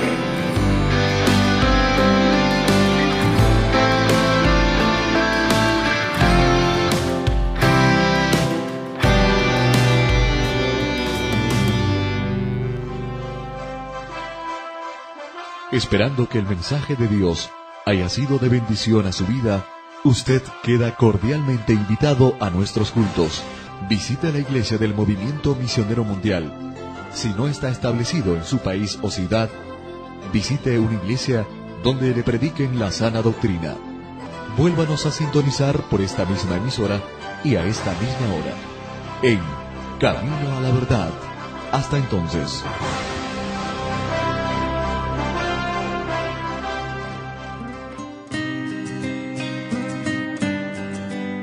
Dios le bendiga a todos los amigos que nos escuchan a través de esta bendita emisora de radio que les habla el reverendo Eugenio Macías en esta oportunidad para invitarlos a nuestro templo del Movimiento Misionero Mundial ubicado aquí en la ciudad de Guayaquil. Visítenos, estamos en la Gómez Rendón 3320, entre la décima y la avenida Gómez Rendón. No se olviden nuestros cultos de martes a sábado a las 7 de la noche y los domingos nuestro doble horario a las 10 de la mañana y a las 7 de la noche. Amén. Llámenos por teléfono para cualquier cosita. El teléfono 0990 95 9108. Gustosamente lo estaré atendiendo. Amén. Que el Señor les bendiga.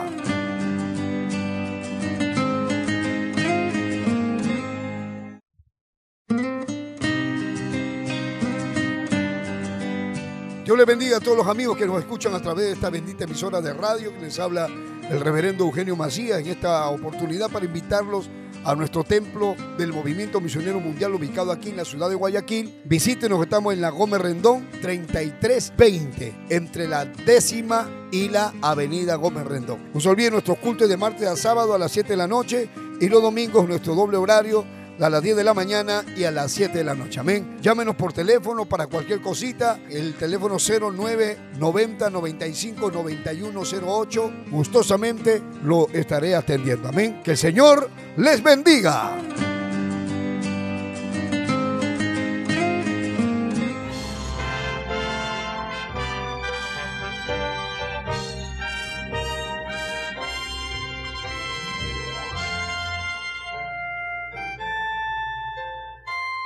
Camino a la verdad. Anunciando el Evangelio de Cristo en estos últimos tiempos. Impartiendo la sana doctrina en medio de la apostasía. Rescatando a personas del alcoholismo, drogadicción y las pandillas. Sanando los enfermos. Restituyendo hogares. Devolviendo la felicidad a miles de familias. A través del poder de la palabra de Dios en la voz del reverendo Eugenio Macías Corbacho de la Iglesia Cristiana, Movimiento Misionero Mundial. Vuelva a sonreír y encontrar el camino a la salvación. Camino a la verdad. Hay algunos que quieren vivir su vida sin ley, sin Dios. Quieren quitar todo lo que se oponga a su, a su plan. Gente que quiere vivir sin doctrina. Me voy para vivir sin doctrina, sin pastor. Que nadie me diga nada. Sin ley, sin Dios, sin papá, sin mamá, sin la ley humana, pues no obedecen nada. O sea, no quieren obedecer nada. No obedecen a Dios, no obedecen al papá, no obedecen a la mamá. Y no obedecen ni las leyes. Porque están todo el día buscando cómo evadir la ley. ¿Qué tengo que hacer, pastor? Detente. Deténgase. Antes de que usted siga descendiendo. Detente. Sacúdete. Reacciona. Sálvate. Corre. Ven al altar. Ven a Dios. Acércase Jesús. Te llama. Tú te estás alejando. Cada día estás peor. Te busca. Jesús te habla. Jesús te espera. Hermano, evítate mayores problemas. Ven ahora, tienes tiempo. Evítate mayor dolor a ti y a tu familia. Porque si tú haces algo, tu familia va a sufrir también. No eres tú solo, todos sufren. Si alguien en la casa se infecta de sida, toda la familia va a llorar. Si uno cae y se resbala, todos lloran. ¿Quién se siente feliz de ver a un familiar que se va al mundo? Alguien que dice, ya no quiero ir a la iglesia, ya no voy a ir. En este capítulo, donde hemos leído en el capítulo 15, vemos la parábola de la oveja perdida, de la moneda perdida. En estos dos casos, de la oveja perdida y de la moneda perdida, vemos que a ellos los buscaron. Porque por la oveja salieron a buscarla. El pastor salió a buscar la oveja, dejó las 99 y corrió a buscar la oveja perdida. Cuando se perdió esa moneda, también la buscaron. La buscaron hasta que la encontraron. Pero en este caso, lo estaban esperando. En el caso del hijo que se fue, no se perdió sin saber. Él sabía dónde se iba. Ahora, no es que lo buscaban, sino que lo esperaban. El papá esperaba que regrese. Dios te está esperando con los brazos abiertos.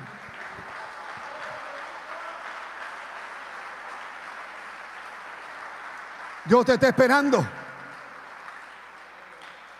Dice la palabra que el padre miraba, el padre velaba, miraba a la distancia, decía, llegará mi hijo. Quizás tenía esperanza, sabía que su hijo tenía voluntad propia. Él tenía que esperar que sea el hijo quien venga. Él decía, si yo lo voy a buscar, no va a querer venir. Si lo voy a buscar, este hijo, si lo voy a buscar, me va a decir, papá, no me vengas a buscar, déjame tranquilo. Ya, ya, no, a mí no me digas que vaya a la iglesia. Este papá estaba esperando. Sabía que el hijo tenía voluntad, propia y él estaba, yo me imagino seguro, como aquellos padres que dicen, yo estoy seguro, pastor, que mi hijo va a venir a la iglesia.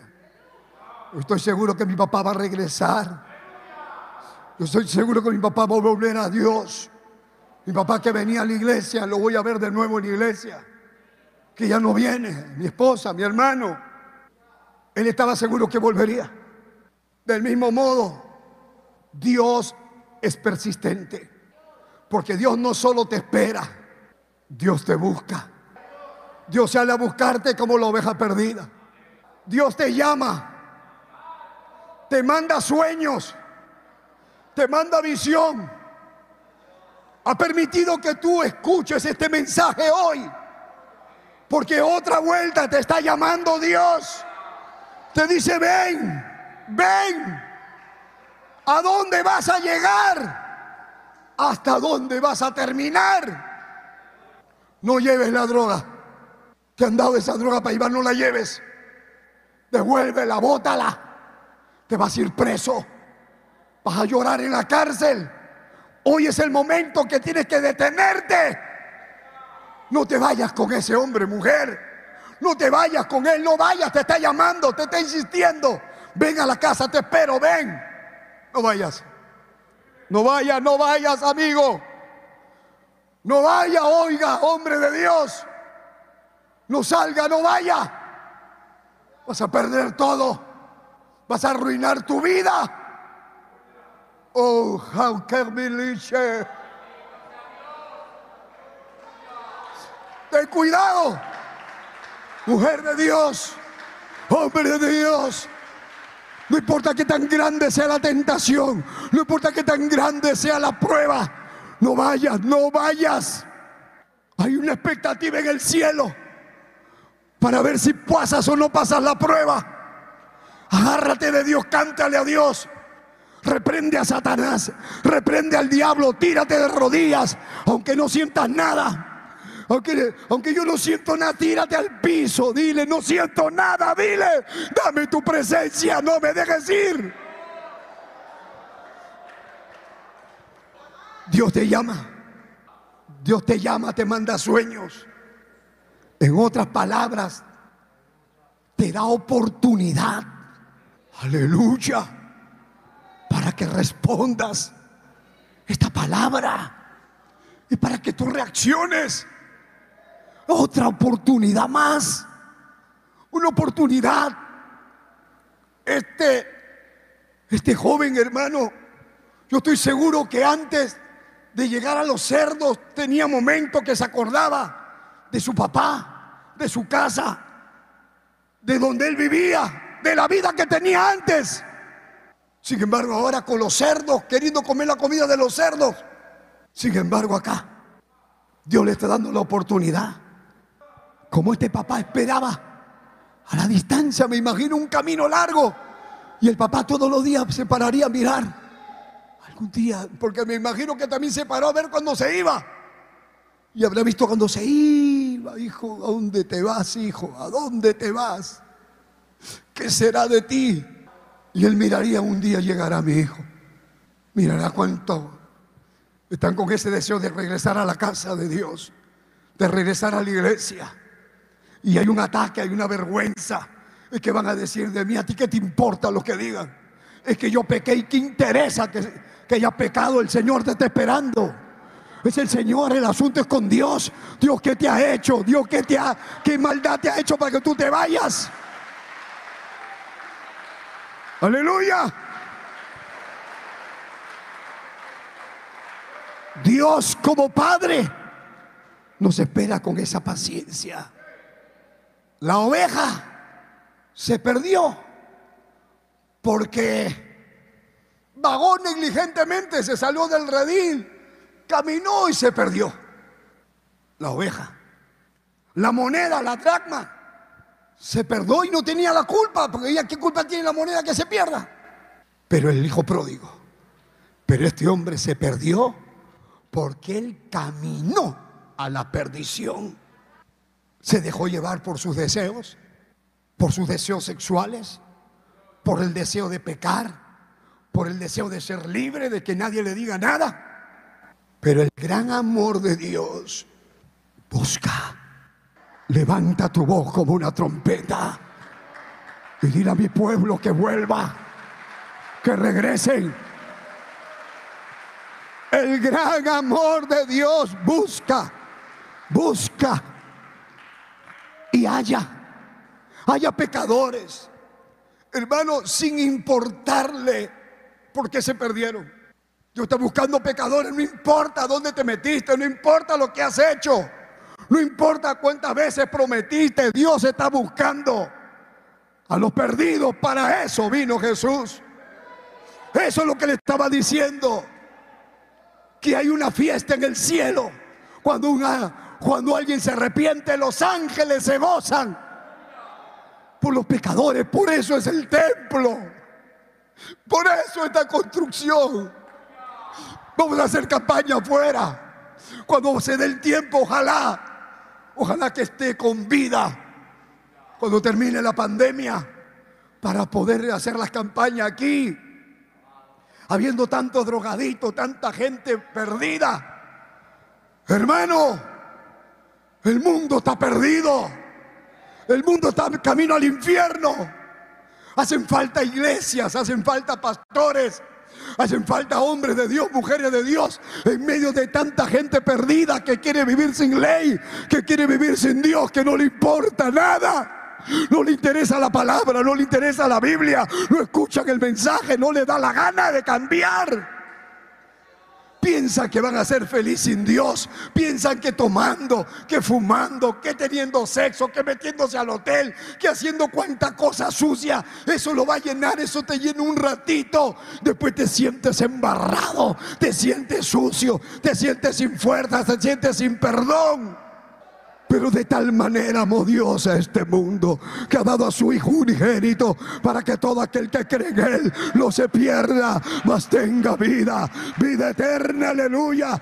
No importa a dónde te hayas ido, no importa por qué te apartaste, no importa a dónde te fuiste.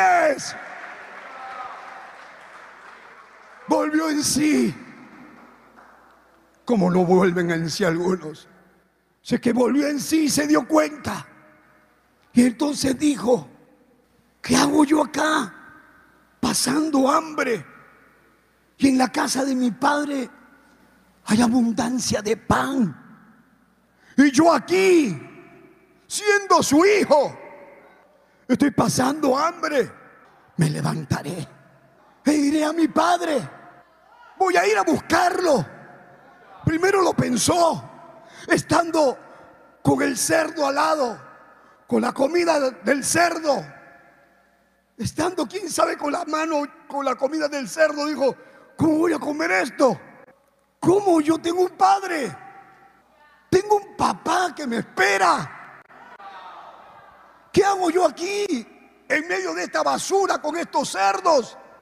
Ya sé, ya, me levantaré. Iré a mi padre. Le voy a decir, padre, he pecado contra el cielo y contra ti. No soy digno de ser llamado tu hijo. Hazme como uno de tus jornaleros. Déjame entrar, aunque sea en un rinconcito de tu casa. Y entonces se fue. Y él llegaba oliendo a cerdo. Quién sabe sin zapato, piojoso, sucio, apestoso.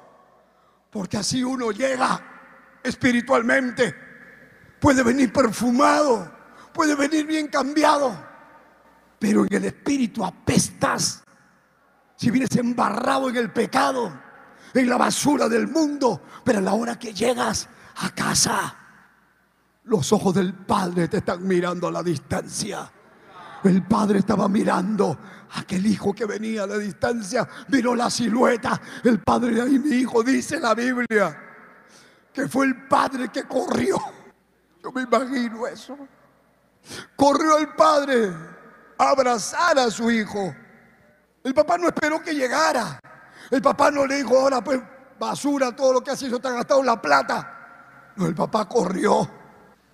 Con mi hijo estaba muerto. Ya lo había perdido. Ya no había nada que hacer.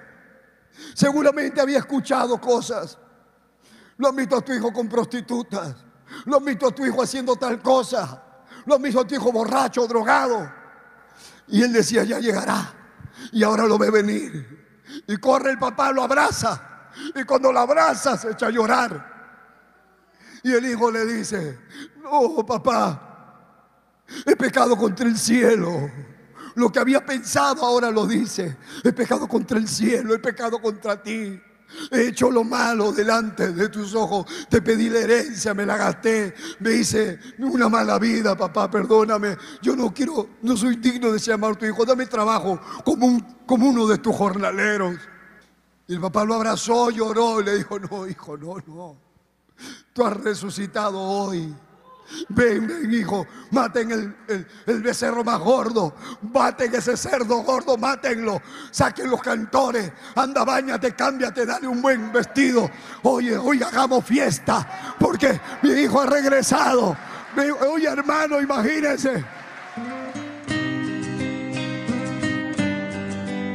Dios le bendiga a todos los amigos que nos escuchan a través de esta bendita emisora de radio que les habla el reverendo Eugenio Macías en esta oportunidad para invitarlos a nuestro templo del Movimiento Misionero Mundial ubicado aquí en la ciudad de Guayaquil. Visítenos, estamos en la Gómez Rendón 3320, entre la décima y la avenida Gómez Rendón. No se olviden nuestros cultos de martes a sábado a las 7 de la noche y los domingos nuestro doble horario a las 10 de la mañana y a las 7 de la noche. Amén. Llámenos por teléfono para cualquier cosita. El teléfono 0990 95 9108. Gustosamente lo estaré atendiendo. Amén. Que el Señor les bendiga.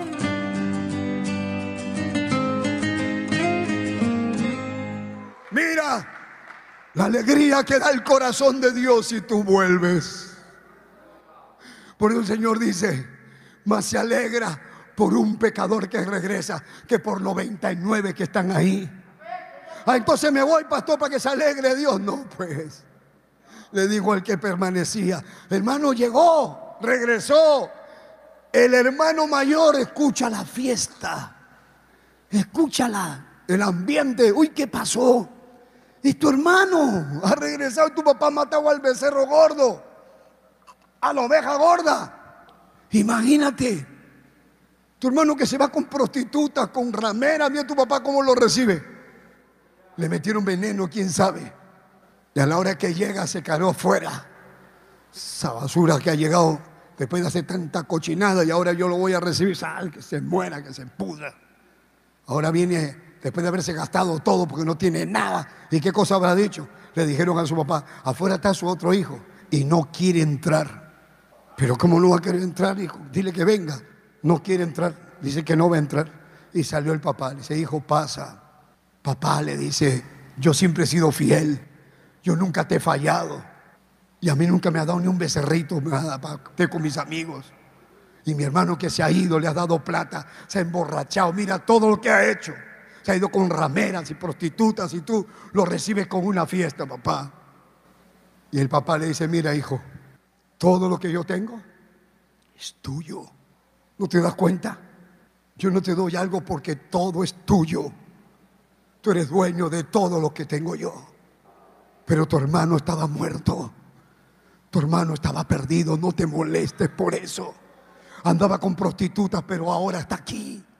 Andaba perdido borracho, pero ahora está aquí. Es lo mismo que pasa con los hermanos de la iglesia. Si hay uno que ha caído, ha caído. Ha caído la hermana cayó, cayó el otro hermano. Cayeron. ¿Y qué hacemos? Hay que señalarlo, hay que insultarlo. Alégrate que haya regresado. Alégrate que esté acá, que quiera. Que quiera servir.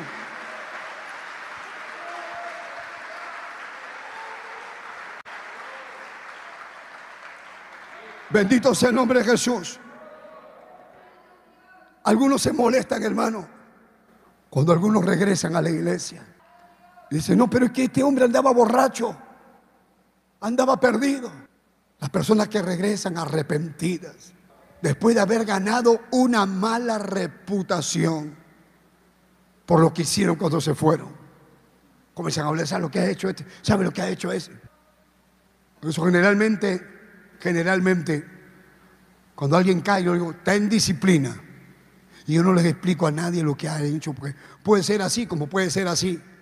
Pero lo importante es que el Señor lo reciba. Y que el que ha regresado dé fruto de ese arrepentimiento. Porque algunos regresan. Hay gente mala. Porque lo ve que viene y dice, ¿y qué haces acá, varón? Anda, vete. Tú eres una basura, ¿para qué vienes? No, lo ven con recelo. Algunos no lo quieren ver y aún algunos dicen, no, acá no te vamos a recibir como miembro de la iglesia, lárgate. Oh, hermano. Jesucristo dijo, todo aquel que viene a mí, yo no le echo fuera.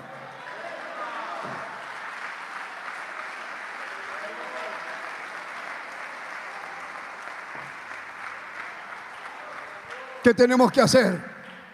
Alegrarnos cuando alguien viene cuando alguien venga, Dios mío, Dios te bendiga, no le esté diciendo, oh hermano, ¿qué pasó? ¿A ti qué te importa?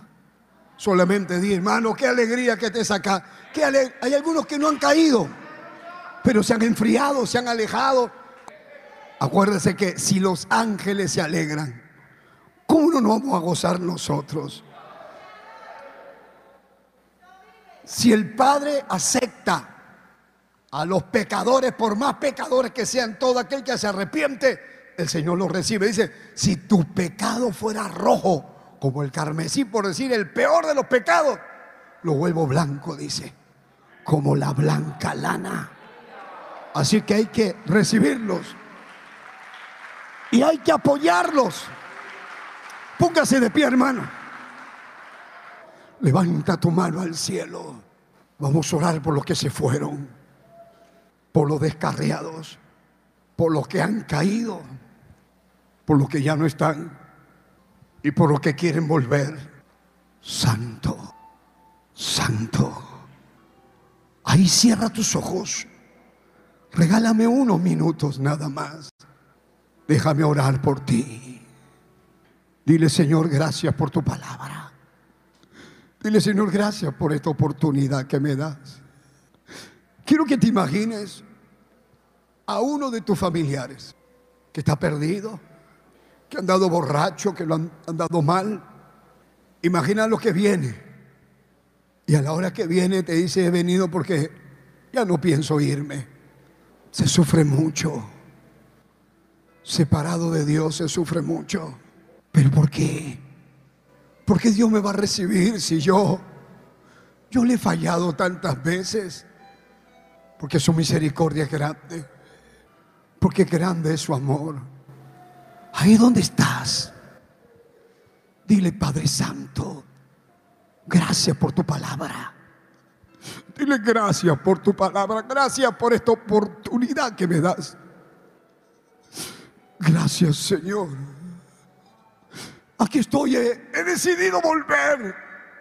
Dísele a Dios, he decidido cortar con el pecado. He decidido tener paciencia y esperar. He decidido hacer tu voluntad, Padre mío. Levante su mano al cielo, levante su mano. Y dígale, Padre, dígale el Padre, Padre. Yo soy tu hijo, soy tu hija, dile. Te fallé, hice lo malo. Señor, a veces he querido irme. Me he sentido solo, no he querido someterme a la doctrina, a la palabra. Pero he recibido hoy tu palabra y la recibo. Veo que me estás dando una oportunidad más. Te has alegrado porque he venido. Te has alegrado porque me ves de rodillas. Te has alegrado porque ves que quiero buscarte. Te has alegrado de que yo te pida perdón. Dile, acá estoy Señor, ayúdame a no apartarme de ti, a no alejarme de ti, a no fallarte, Dios mío.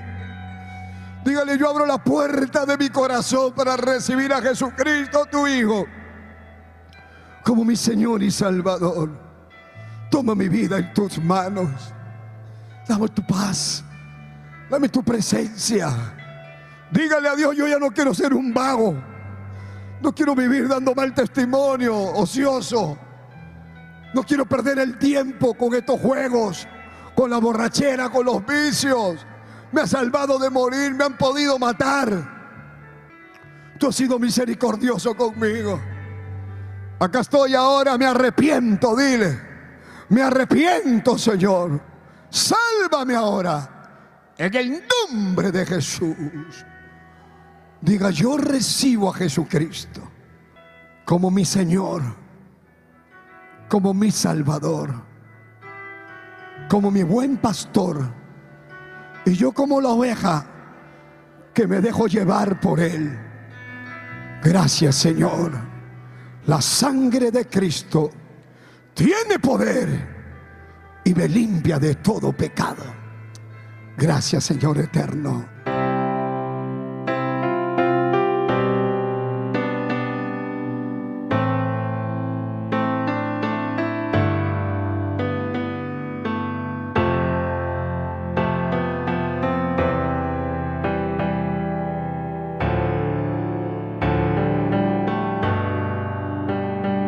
Padre que estás en los cielos, en esta hora te ruego que fortalezcas al que cayó, que lo levantes, que lo levantes, que fortalezcas al débil, al que está titubeando, al que está atravesando sus luchas, hombres y mujeres que se sienten acusados, que ya no quieren volver, los que se fueron, Señor, tráelos con lazos de amor, derrama tu misericordia, tu poder, aleluya, muévete ahora aquí, allá, a donde estamos llegando, allá, hermana, amiga, tú le dijiste a Dios, yo voy a ser fiel, pero pensaste que tus oraciones no llegaban.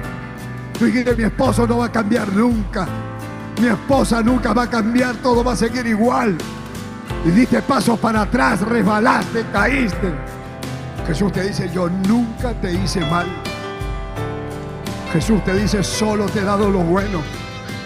Y todo lo malo que te ha venido es porque te saliste de mis planes, dice el Señor.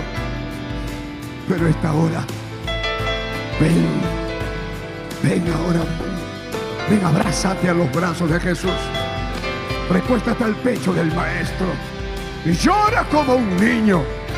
Dile, acá estoy, Señor, vuelvo, vuelvo a ti ahora. En el nombre de Jesús de Nazaret.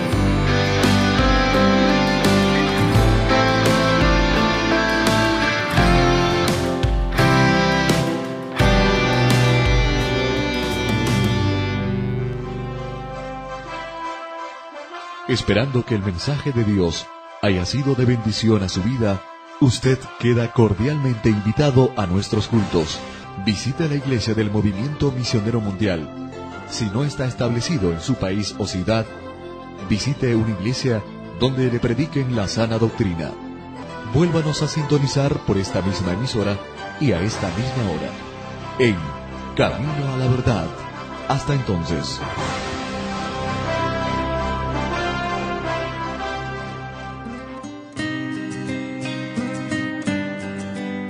Dios le bendiga a todos los amigos que nos escuchan a través de esta bendita emisora de radio. Les habla el reverendo Eugenio Macías en esta oportunidad para invitarlos a nuestro templo del Movimiento Misionero Mundial ubicado aquí en la ciudad de Guayaquil. Visítenos, estamos en la Gómez Rendón 3320, entre la décima y la avenida Gómez Rendón. No se olviden nuestros cultos de martes a sábado a las 7 de la noche y los domingos nuestro doble horario a las 10 de la mañana y a las 7 de la noche. Amén. Llámenos por teléfono para cualquier cosita. El teléfono 0990 95 9108. Gustosamente lo estaré atendiendo. Amén. Que el Señor les bendiga.